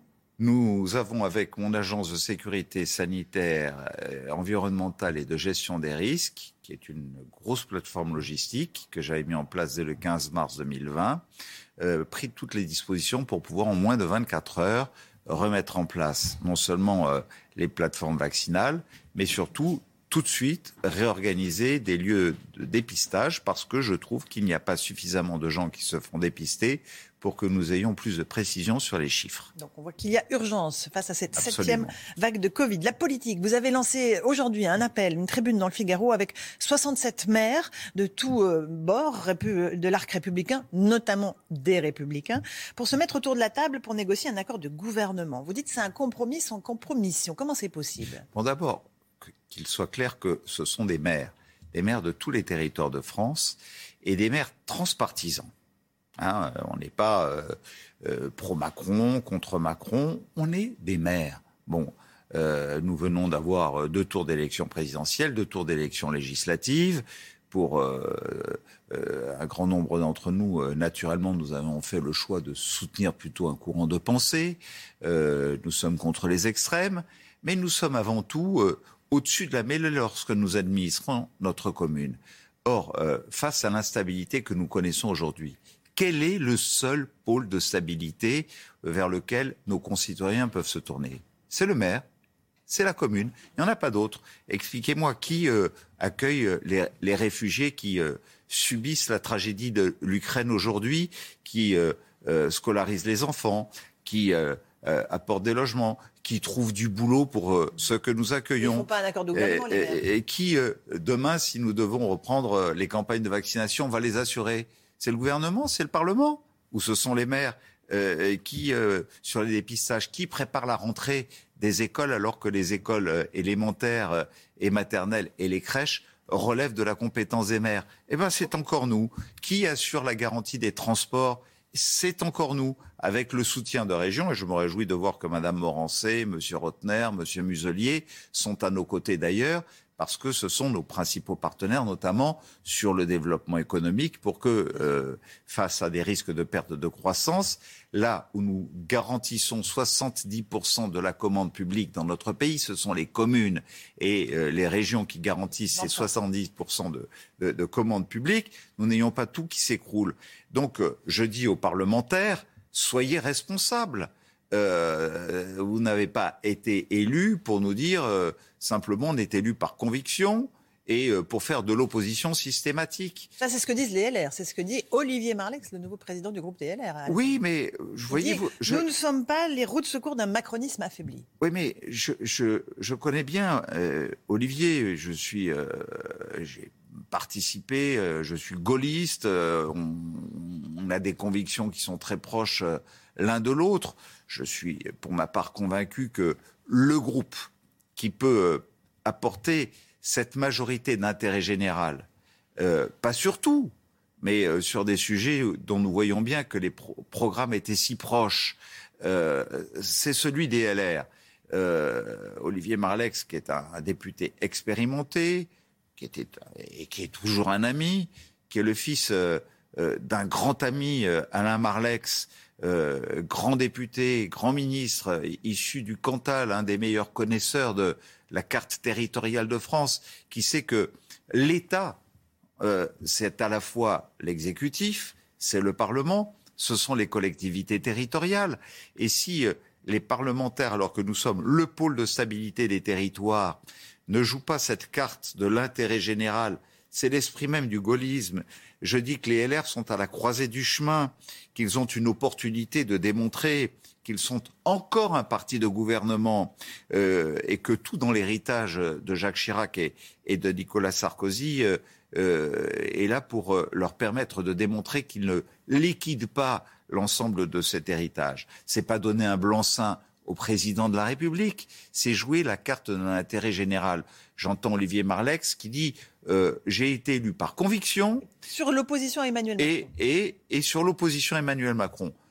eh bien, je dis que le rôle d'un parlementaire, c'est pas de dire conviction, conviction, conviction, opposition, opposition, opposition. Le rôle d'un parlementaire, c'est de faire en sorte aussi que la France, elle tourne. Tenez, prenons l'exemple des retraites. Euh, elle est urgente, cette les réforme? LR. Et, et nous, nous savons pertinemment que si nous ne faisons pas la réforme des retraites, dans deux ou trois ans, nous serons face à un écueil important. Euh, c'est le seul groupe, si je regarde le RN d'un côté et la NUPES de l'autre, qui voudrait un retour de la retraite à 60 ans, euh, qui regarde avec un esprit de responsabilité ce qu'il y a à faire dans ce domaine. Donc, euh, je suis pour le compromis, ce qui ne veut pas dire que je sois pour un appel à la compromission. Naturellement, il y a plein de sujets sur lesquels il n'y aura pas d'accord mais sur les sujets essentiels qui doivent permettre à notre pays de voir son économie qui tourne face à la perte de pouvoir d'achat, face au risque d'insécurité, autant de sujets sur lesquels euh, nous regardons euh, euh, de manière aussi attentive les sujets où nous voulons apporter des réponses à peu près identiques à nos concitoyens, où il y a un intérêt à trouver un compromis. Vous pensez que vous pouvez peser encore sur cette famille LR que vous avez quittée, qui vous en veut d'ailleurs pour cela? Bah, ils, ont, euh, ils, peuvent s'en vouloir à eux-mêmes. Parce que euh, si euh, justement là où nous sommes des élus territoriaux qui avons toujours cherché des majorités d'intérêt général dans le droit fil des gaullistes que nous sommes, euh, ils euh, n'avaient pas, pour certains d'entre eux, pris des positions de radicalisation où nous avons vu que quelques-uns, rares d'entre eux, ont passé des accords dès le premier tour avec le RN et reconquête de M. Zemmour pour essayer de garantir leur élection. Je pense que pour une majorité d'entre eux, il reste des gens responsables, modérés, nuancés, mesurés, et qu'ils ont tout intérêt à montrer aux Français qu'ils ont un esprit de responsabilité. Notre devoir aujourd'hui, que nous soyons des gestionnaires de collectivités ou que nous soyons des parlementaires, c'est de montrer que vis-à-vis -vis de ceux qui souffrent et que nous ne devons pas laisser sur le bord du chemin, nous avons un esprit de responsabilité. Euh, justement, la loi sur le pouvoir d'achat, on en connaît un tout petit peu plus sur ce que va proposer le gouvernement. Il y a une hausse du SMIC, des RSA, des prestations sociales. Il y a un certain nombre de mesures, beaucoup de mesures. La facture pourrait euh, se chiffrer à près de 50 milliards d'euros. On pensait que l'argent magique c'était terminé, mais non, ça n'est pas terminé. Alors que Bruno Le Maire, dans le même temps, dit attention, la cote d'alerte sur la dette est dépassée. Comment on peut comprendre euh, oui, Bruno, ce mais, deux, mais, Bruno Le Maire, deux poids, deux mesures. dit, Edouard Philippe le dit, je le dis. François Fillon le disait à l'époque. Euh, le, la France est un État la, en faillite. La dette, la dette, la France n'est pas en faillite. Euh, mais la dette est là. 3 000 déficit milliards. public. Et c'est le devoir de la collectivité, des collectivités territoriales où nous-mêmes nous prenons, euh, pour certains d'entre nous, des mesures importantes de soutien au pouvoir d'achat. Par exemple, pour les retraités non imposables aux revenus de plus de 65 ans, je garantis les transports gratuits. Et pour ceux qui ont, sont imposables aux revenus, c'est 146 euros par an pour 2500 kilomètres de trajets possibles avec les transports de, notre métropole, avec l'ensemble des maires de notre métropole. Et je pourrais prendre tant d'autres exemples. Euh, L'achat d'un vélo électrique, où nous apportons euh, 400 euros de prime, euh, un chèque carburant pour les salariés. Non, mais ce sont, sont, des chèques. Est-ce que c'est est à l'État de payer, encore une fois, pour les un chèque alimentaire, l'essence, le mais, logement mais, Ou est-ce que c'est pas aux entreprises de faire un, mais un en geste même sur les temps, salaires Vous avez raison, Laurence Ferrari. Euh, les entreprises doivent prendre leur part de responsabilité. Euh, Aujourd'hui, nous savons euh, que pour les entreprises qui accordaient une prime de, au kilomètre pour les salariés qui allait jusqu'à 200 euros défiscalisés, ils vont avoir la possibilité d'aller jusqu'à 400 euros défiscalisés. Eh bien, j'appelle les entreprises à prendre leur part de responsabilité pour ne pas augmenter la dette de l'État, parce que la dette de l'État, c'est la dette de tous, aussi bien celle des entreprises, des particuliers, que celle des collectivités et de l'État lui-même. La France peut devenir la Grèce, sérieusement? Non. À ce niveau-là de dette? Non, parce on que... n'est pas loin, enfin, je dirais, tout peut arriver. Oui, mais... À ce euh, niveau d'endettement. On, on, on, je le dis là aussi, l'esprit de responsabilité qui doit exercer au Parlement et avec les collectivités doit nous amener malgré tout à tout faire pour relancer la croissance. Et c'est possible. Nous sommes une puissance industrielle. On a le plan France 2030 voulu par le président de la République, avec le retour euh, du nucléaire civil, avec de l'investissement sur l'aéronautique, sur l'aérospatiale, avec euh, l'exigence de bâtir de grands groupes avec nos partenaires européens, en misant beaucoup sur l'innovation, qui nous rapporteront la croissance, qui euh, elle-même nous rapportera euh, des ressources et des créations d'emplois.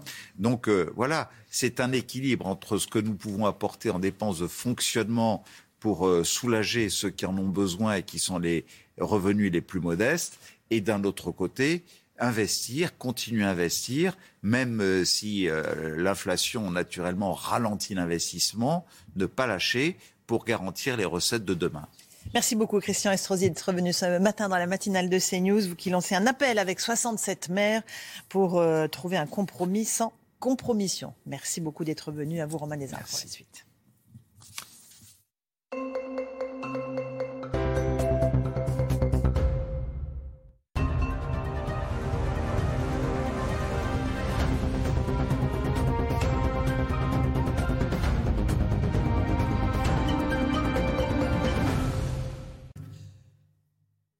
C'est News, 8h31. Merci à vous, Laurence Ferrari, et à votre invité Christian Estrosi. À la une, ce matin, des toxicomanes qui importunent les riverains, qui les agressent, qui les volent. Ça se passe dans le nord-est de la capitale.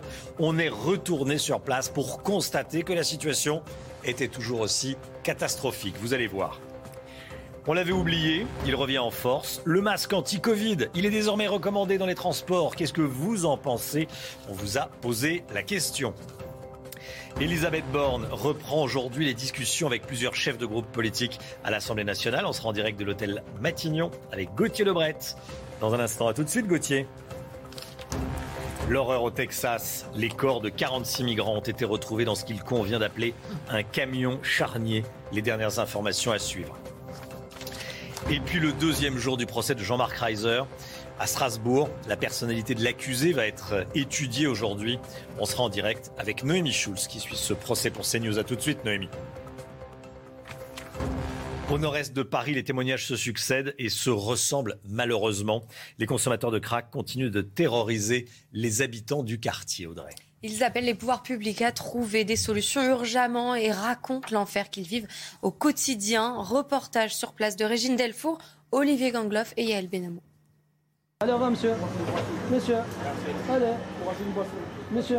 C'est interdit, monsieur, dame. Ces scènes sont quotidiennes dans ce restaurant depuis neuf mois. Tout le temps comme ça. Voilà. C'est bien filmé.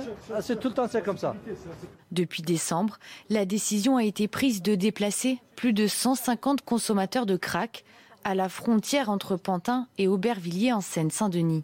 Depuis, ce restaurateur est dépassé par la situation. On appelle la police, la police ne vient pas, la police ne fait rien. On a perdu beaucoup de chiffres d'affaires. Si on continue comme ça, on va fermer le restaurant.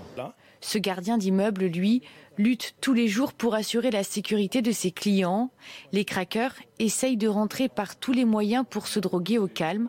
Il y aurait même de la prostitution, comme cette femme qui tente d'escalader l'entrée de ce bâtiment pour se cacher et travailler à l'abri des regards. Le gardien raconte qu'il n'hésite pas à les déloger. Des fois, ils ont commencé à préparer leur dose. Ils me disent, eh, tu me laisses terminer. Des fois, c'est un petit peu chaud, mais bon. Et c'est pas évident. Toute la journée, je cours après eux. Je suis là depuis 18 ans. C'est la première fois que je vois une telle chose. Ce gardien nous a confié ne pas partager son quotidien éprouvant avec sa compagne et ses enfants pour les préserver. Se dirige-t-on vers un retour du masque anti-Covid?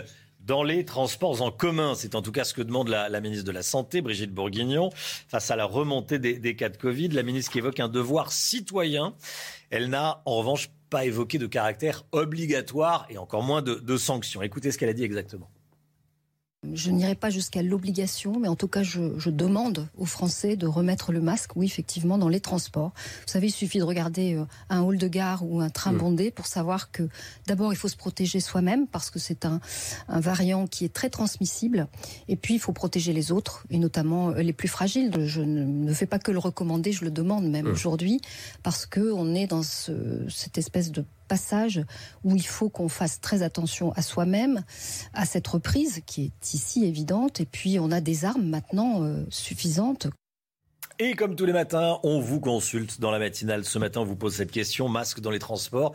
Est-ce que vous êtes prêt à le remettre? Écoutez vos réponses, c'est votre avis. Si euh, on n'a pas le choix euh, pour repousser le Covid, oui, je suis prêt à remettre le masque. Alors tant que ce n'est pas obligatoire, non. personnellement, non, parce que bon, je suis jeune et je le sens pas comme un danger pour moi personnellement. Ben, bien sûr, si c'est pour la santé, je crois que c'est nécessaire, nécessaire, oui, pourquoi pas. Je trouve que c'est contraignant et donc je préfère ne pas le porter. Si nécessaire, s'il le faut, oui. Pas du tout. Ouais. Mais j'ai pas du tout envie de me sentir emprisonnée dans un masque. Voilà, chacun son, chacun son avis. Un petit peu de bon sens, effectivement. Si on, si on est fragile ou qu'on se sent fatigué, qu'on tousse un petit peu, faut porter le masque si on prend les, les transports en commun ou qu'on voit des, des personnes fragiles. Elisabeth Borne, elle poursuit ses consultations. La Première ministre qui reçoit aujourd'hui plusieurs chefs de groupes politiques à l'Assemblée, notamment les présidents des groupes LR, socialistes et apparentés, et les coprésidents du groupe EELV, Europe Écologie Les Verts. Gauthier Lebret, en direct de l'hôtel Matignon. Bonjour Gauthier. Euh, Elisabeth Borne reprend les tractations en vue de former un nouveau gouvernement.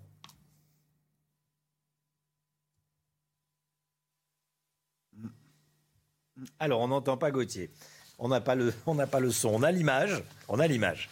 On a l'image, mais on n'a pas le son. Parfois, c'est l'inverse. Là, on a l'image et on n'a pas le son. Est-ce qu'on peut me parler dans l'oreillette pour me dire si on retrouve Gauthier Lebret ça ne marche pas, on me dit. Bah, écoutez, on va continuer le journal et on va peut-être retrouver Gauthier Lebret dans un instant. Aux États-Unis, au moins 46 migrants retrouvés morts dans un camion au Texas. 16 autres sont blessés, dont 12 adultes et 4 enfants, Audrey. Le camion se trouvait à San Antonio, à environ 240 km de la frontière mexicaine. Je vous propose de regarder euh, ce reportage de Reda Rabbit. C'est l'une des plus graves tragédies liées à l'immigration clandestine aux États-Unis. Les corps d'au moins 46 personnes ont été retrouvés à l'arrière de ce camion près de San Antonio au Texas, à 240 km de la frontière mexicaine.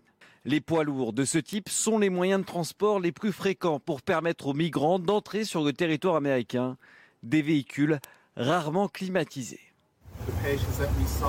Les patients que nous avons vus étaient brûlants au toucher.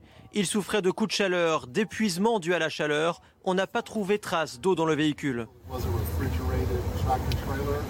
Le gouverneur républicain du Texas a évoqué ce drame en invoquant la responsabilité du président Joe Biden. Selon lui, ces victimes sont le résultat d'une politique mortelle d'ouverture des frontières.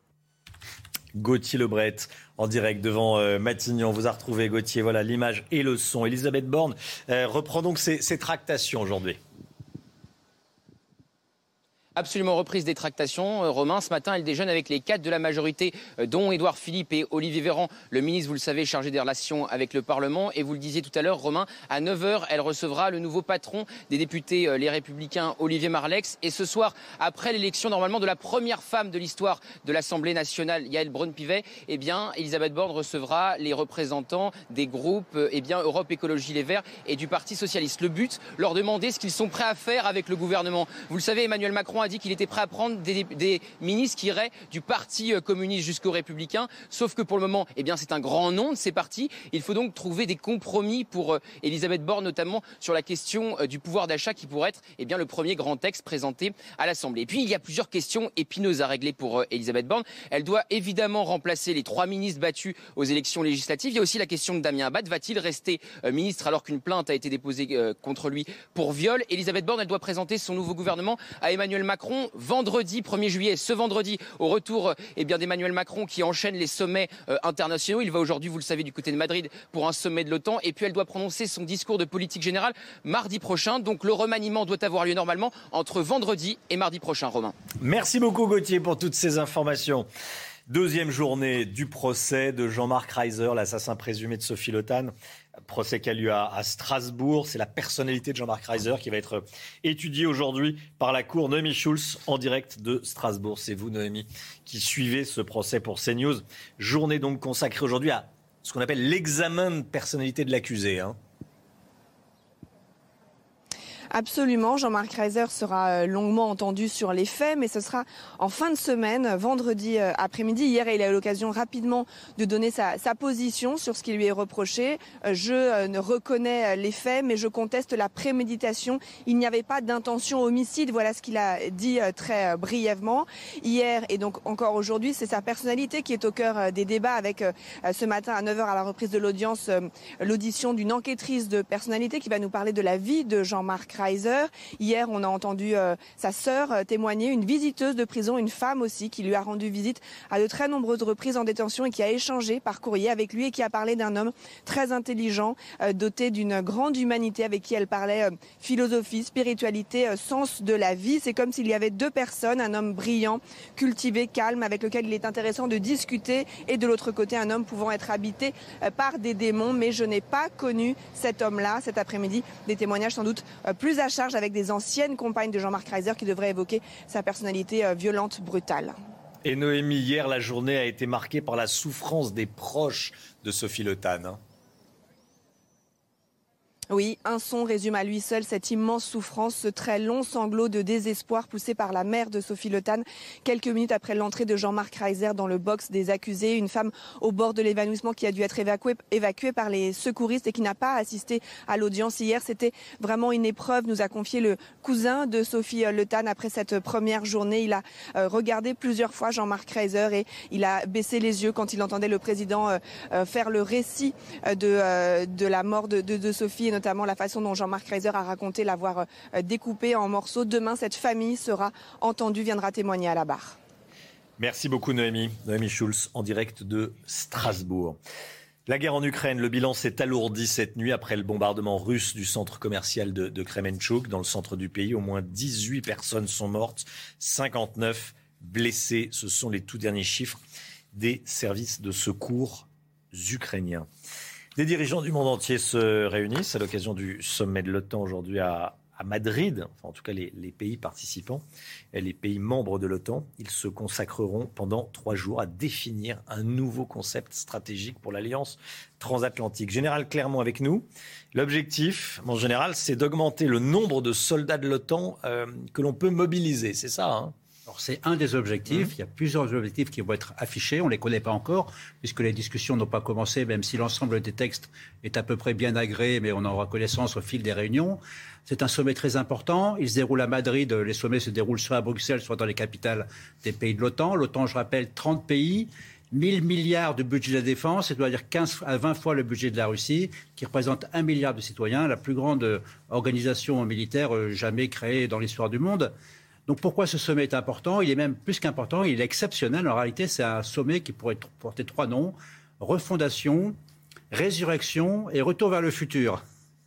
en fait, il est aussi important que le sommet de 1949 euh, qu'a signé le traité de Washington, qui est à l'essence de l'OTAN, puisqu'en réalité, on retourne aux sources de l'OTAN. Les sources de l'OTAN, 1949, trois missions maintenir les États-Unis en Europe pour nous protéger contre la Russie, euh, l'URSS, l'URSS euh, en dehors de l'Europe et l'Allemagne qui doit baisser la tête. Mais là, on est en 1949. Aujourd'hui, la différence, c'est que l'URSS est devenue la Russie. Donc, on va chercher à maintenir la Russie à l'extérieur. L'Allemagne est devenue un grand partenaire. Donc, on ne demande plus à l'Allemagne de baisser la tête. Au contraire, on va lui demander de relever la tête. Et reste la question des États-Unis. Donc, résurrection.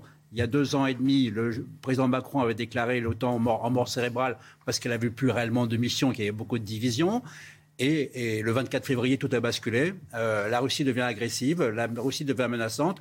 Et la défense collective, l'article 5, redevient le socle qui va réunir tous les alliés de l'OTAN, les 30 alliés, avec deux qui veulent rentrer. Donc un, sommet extrêmement important. Ce soir, c'est l'échauffement.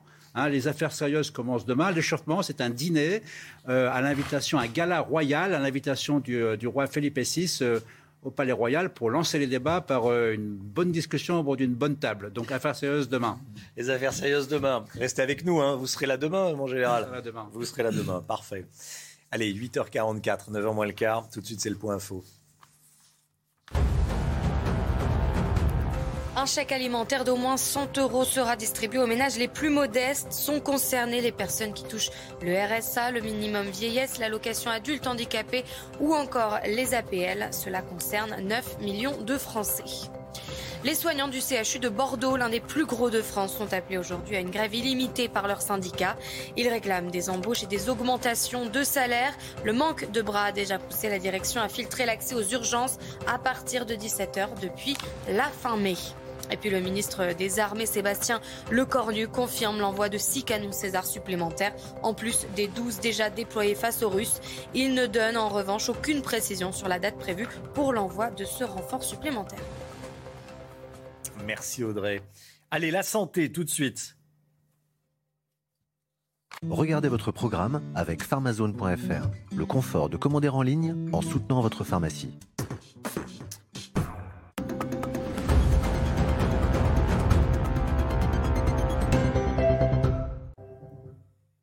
J'allais dire avec le docteur Brigitte Millot, mais non, aujourd'hui, c'est avec le professeur Megarban. Voilà, vous retrouvez le docteur Brigitte Millot demain. Est-ce qu'on doit remettre le masque dans les transports en commun? C'est ce que demande la ministre de la Santé.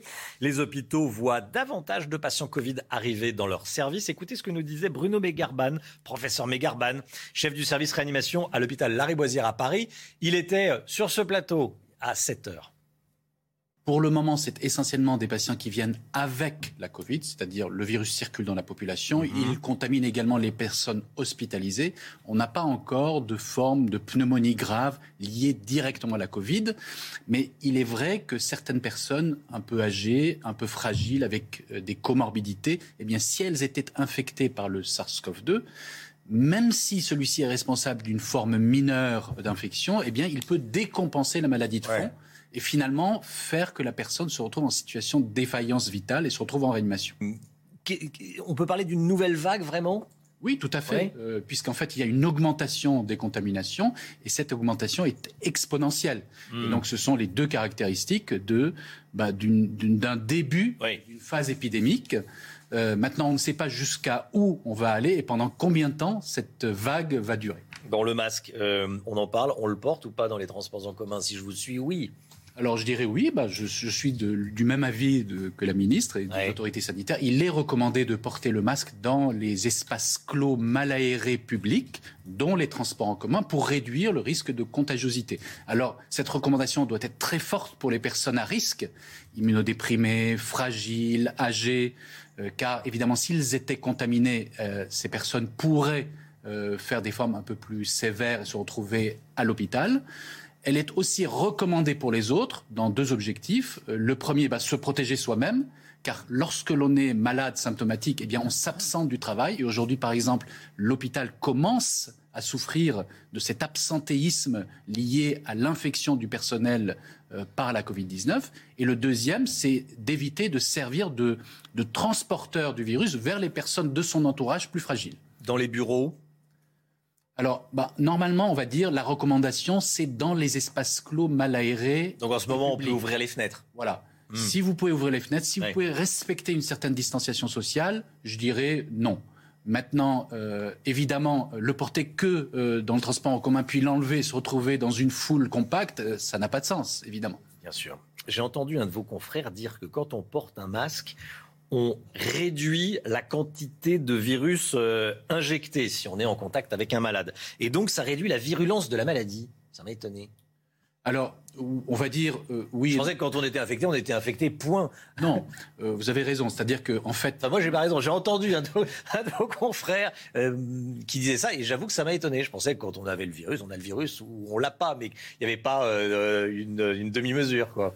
on va dire, dans la pathogénie d'une maladie, il y a Mhm. deux facteurs importants. Il y a effectivement la charge virale, c'est-à-dire la quantité de virus que, avec laquelle on va être euh, infecté et la quantité de virus que l'on va produire. C'est pour ça un certain nombre de médicaments antiviraux réduisant la réplication virale, donc la charge virale, ont un intérêt clinique pour améliorer la- le patient, mais également la réponse de l'autre. Et dans la pathologie euh, euh, dont on parle, c'est-à-dire le- le- la Covid-19, la réponse de l'autre est plus déterminante. Et donc effectivement, les symptômes que l'on va présenter correspondent à la réaction que l'on va avoir contre l'infection virale. On peut penser peut-être que cette, que cette réponse est plus importante si la charge virale est plus importante et plus élevée. Et plus élevée. Le pass sanitaire, bon, vous le voyez venir euh, au loin quand vous regardez ou pas? Alors non, on va dire pour le moment, nous devons être... Sanitaire qu'on présentait pour aller euh, dans un café, dans un bar, au cinéma. Je crois, à, ce stade de la maladie, de, de, l'épidémie, on doit être au,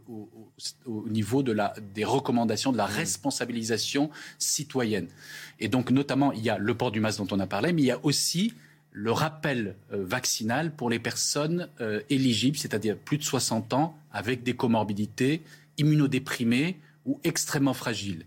Pourquoi? Parce que l'immunité, notamment euh, liée aux anticorps neutralisants, diminue avec le temps. Et donc, lorsque vous avez un rappel qui date de plus de 4 à 6 mois, eh bien, votre immunité au sens anticorps devient moins protectrice. Donc vous courez plus de risques de faire une forme grave de la maladie. Donc aujourd'hui, je crois qu'il faut encourager les doses de rappel. Maintenant, effectivement, dans quelques temps, on fera le bilan. Si les recommandations ne fonctionnent pas, c'est-à-dire si effectivement on se rend compte, et ça on peut le voir tous les jours, bah, les personnes ne mettent pas le masque euh, dans les lieux clos et les euh, doses de rappel ne décollent pas, là on peut passer à un stade d'obligation. Parce qu'à nouveau, le grand danger, à mon sens, pour l'hôpital nous attend en septembre-octobre, là où effectivement l'épidémie pourrait décoller de façon plus importante et surtout les chaînes de contamination amener ces variants qui actuellement circulent essentiellement parmi les jeunes qui ont une vie sociale importante, qui vont aller en vacances, vers des personnes plus isolées, plus fragiles, plus malades.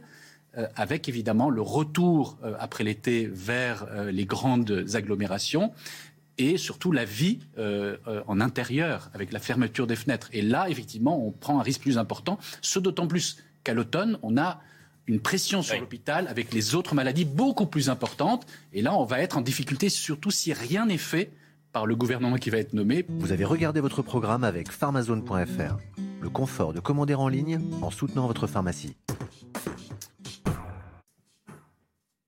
CNews, merci d'avoir euh, choisi CNews pour démarrer votre journée. On se retrouve demain matin, 5h55 pour une nouvelle matinale. Audrey Berthaud était avec nous ce matin, Jonathan Sixou, le général Clermont, Eric de Ritmaten et Alexandra Blanc. Vous allez retrouver dans quelques instants pour la météo en direct, la météo de votre journée. Dans un instant, c'est l'heure des pros, hein, avec Pascal Pro bien sûr et tous ses invités. Belle journée à vous sur CNews, à demain.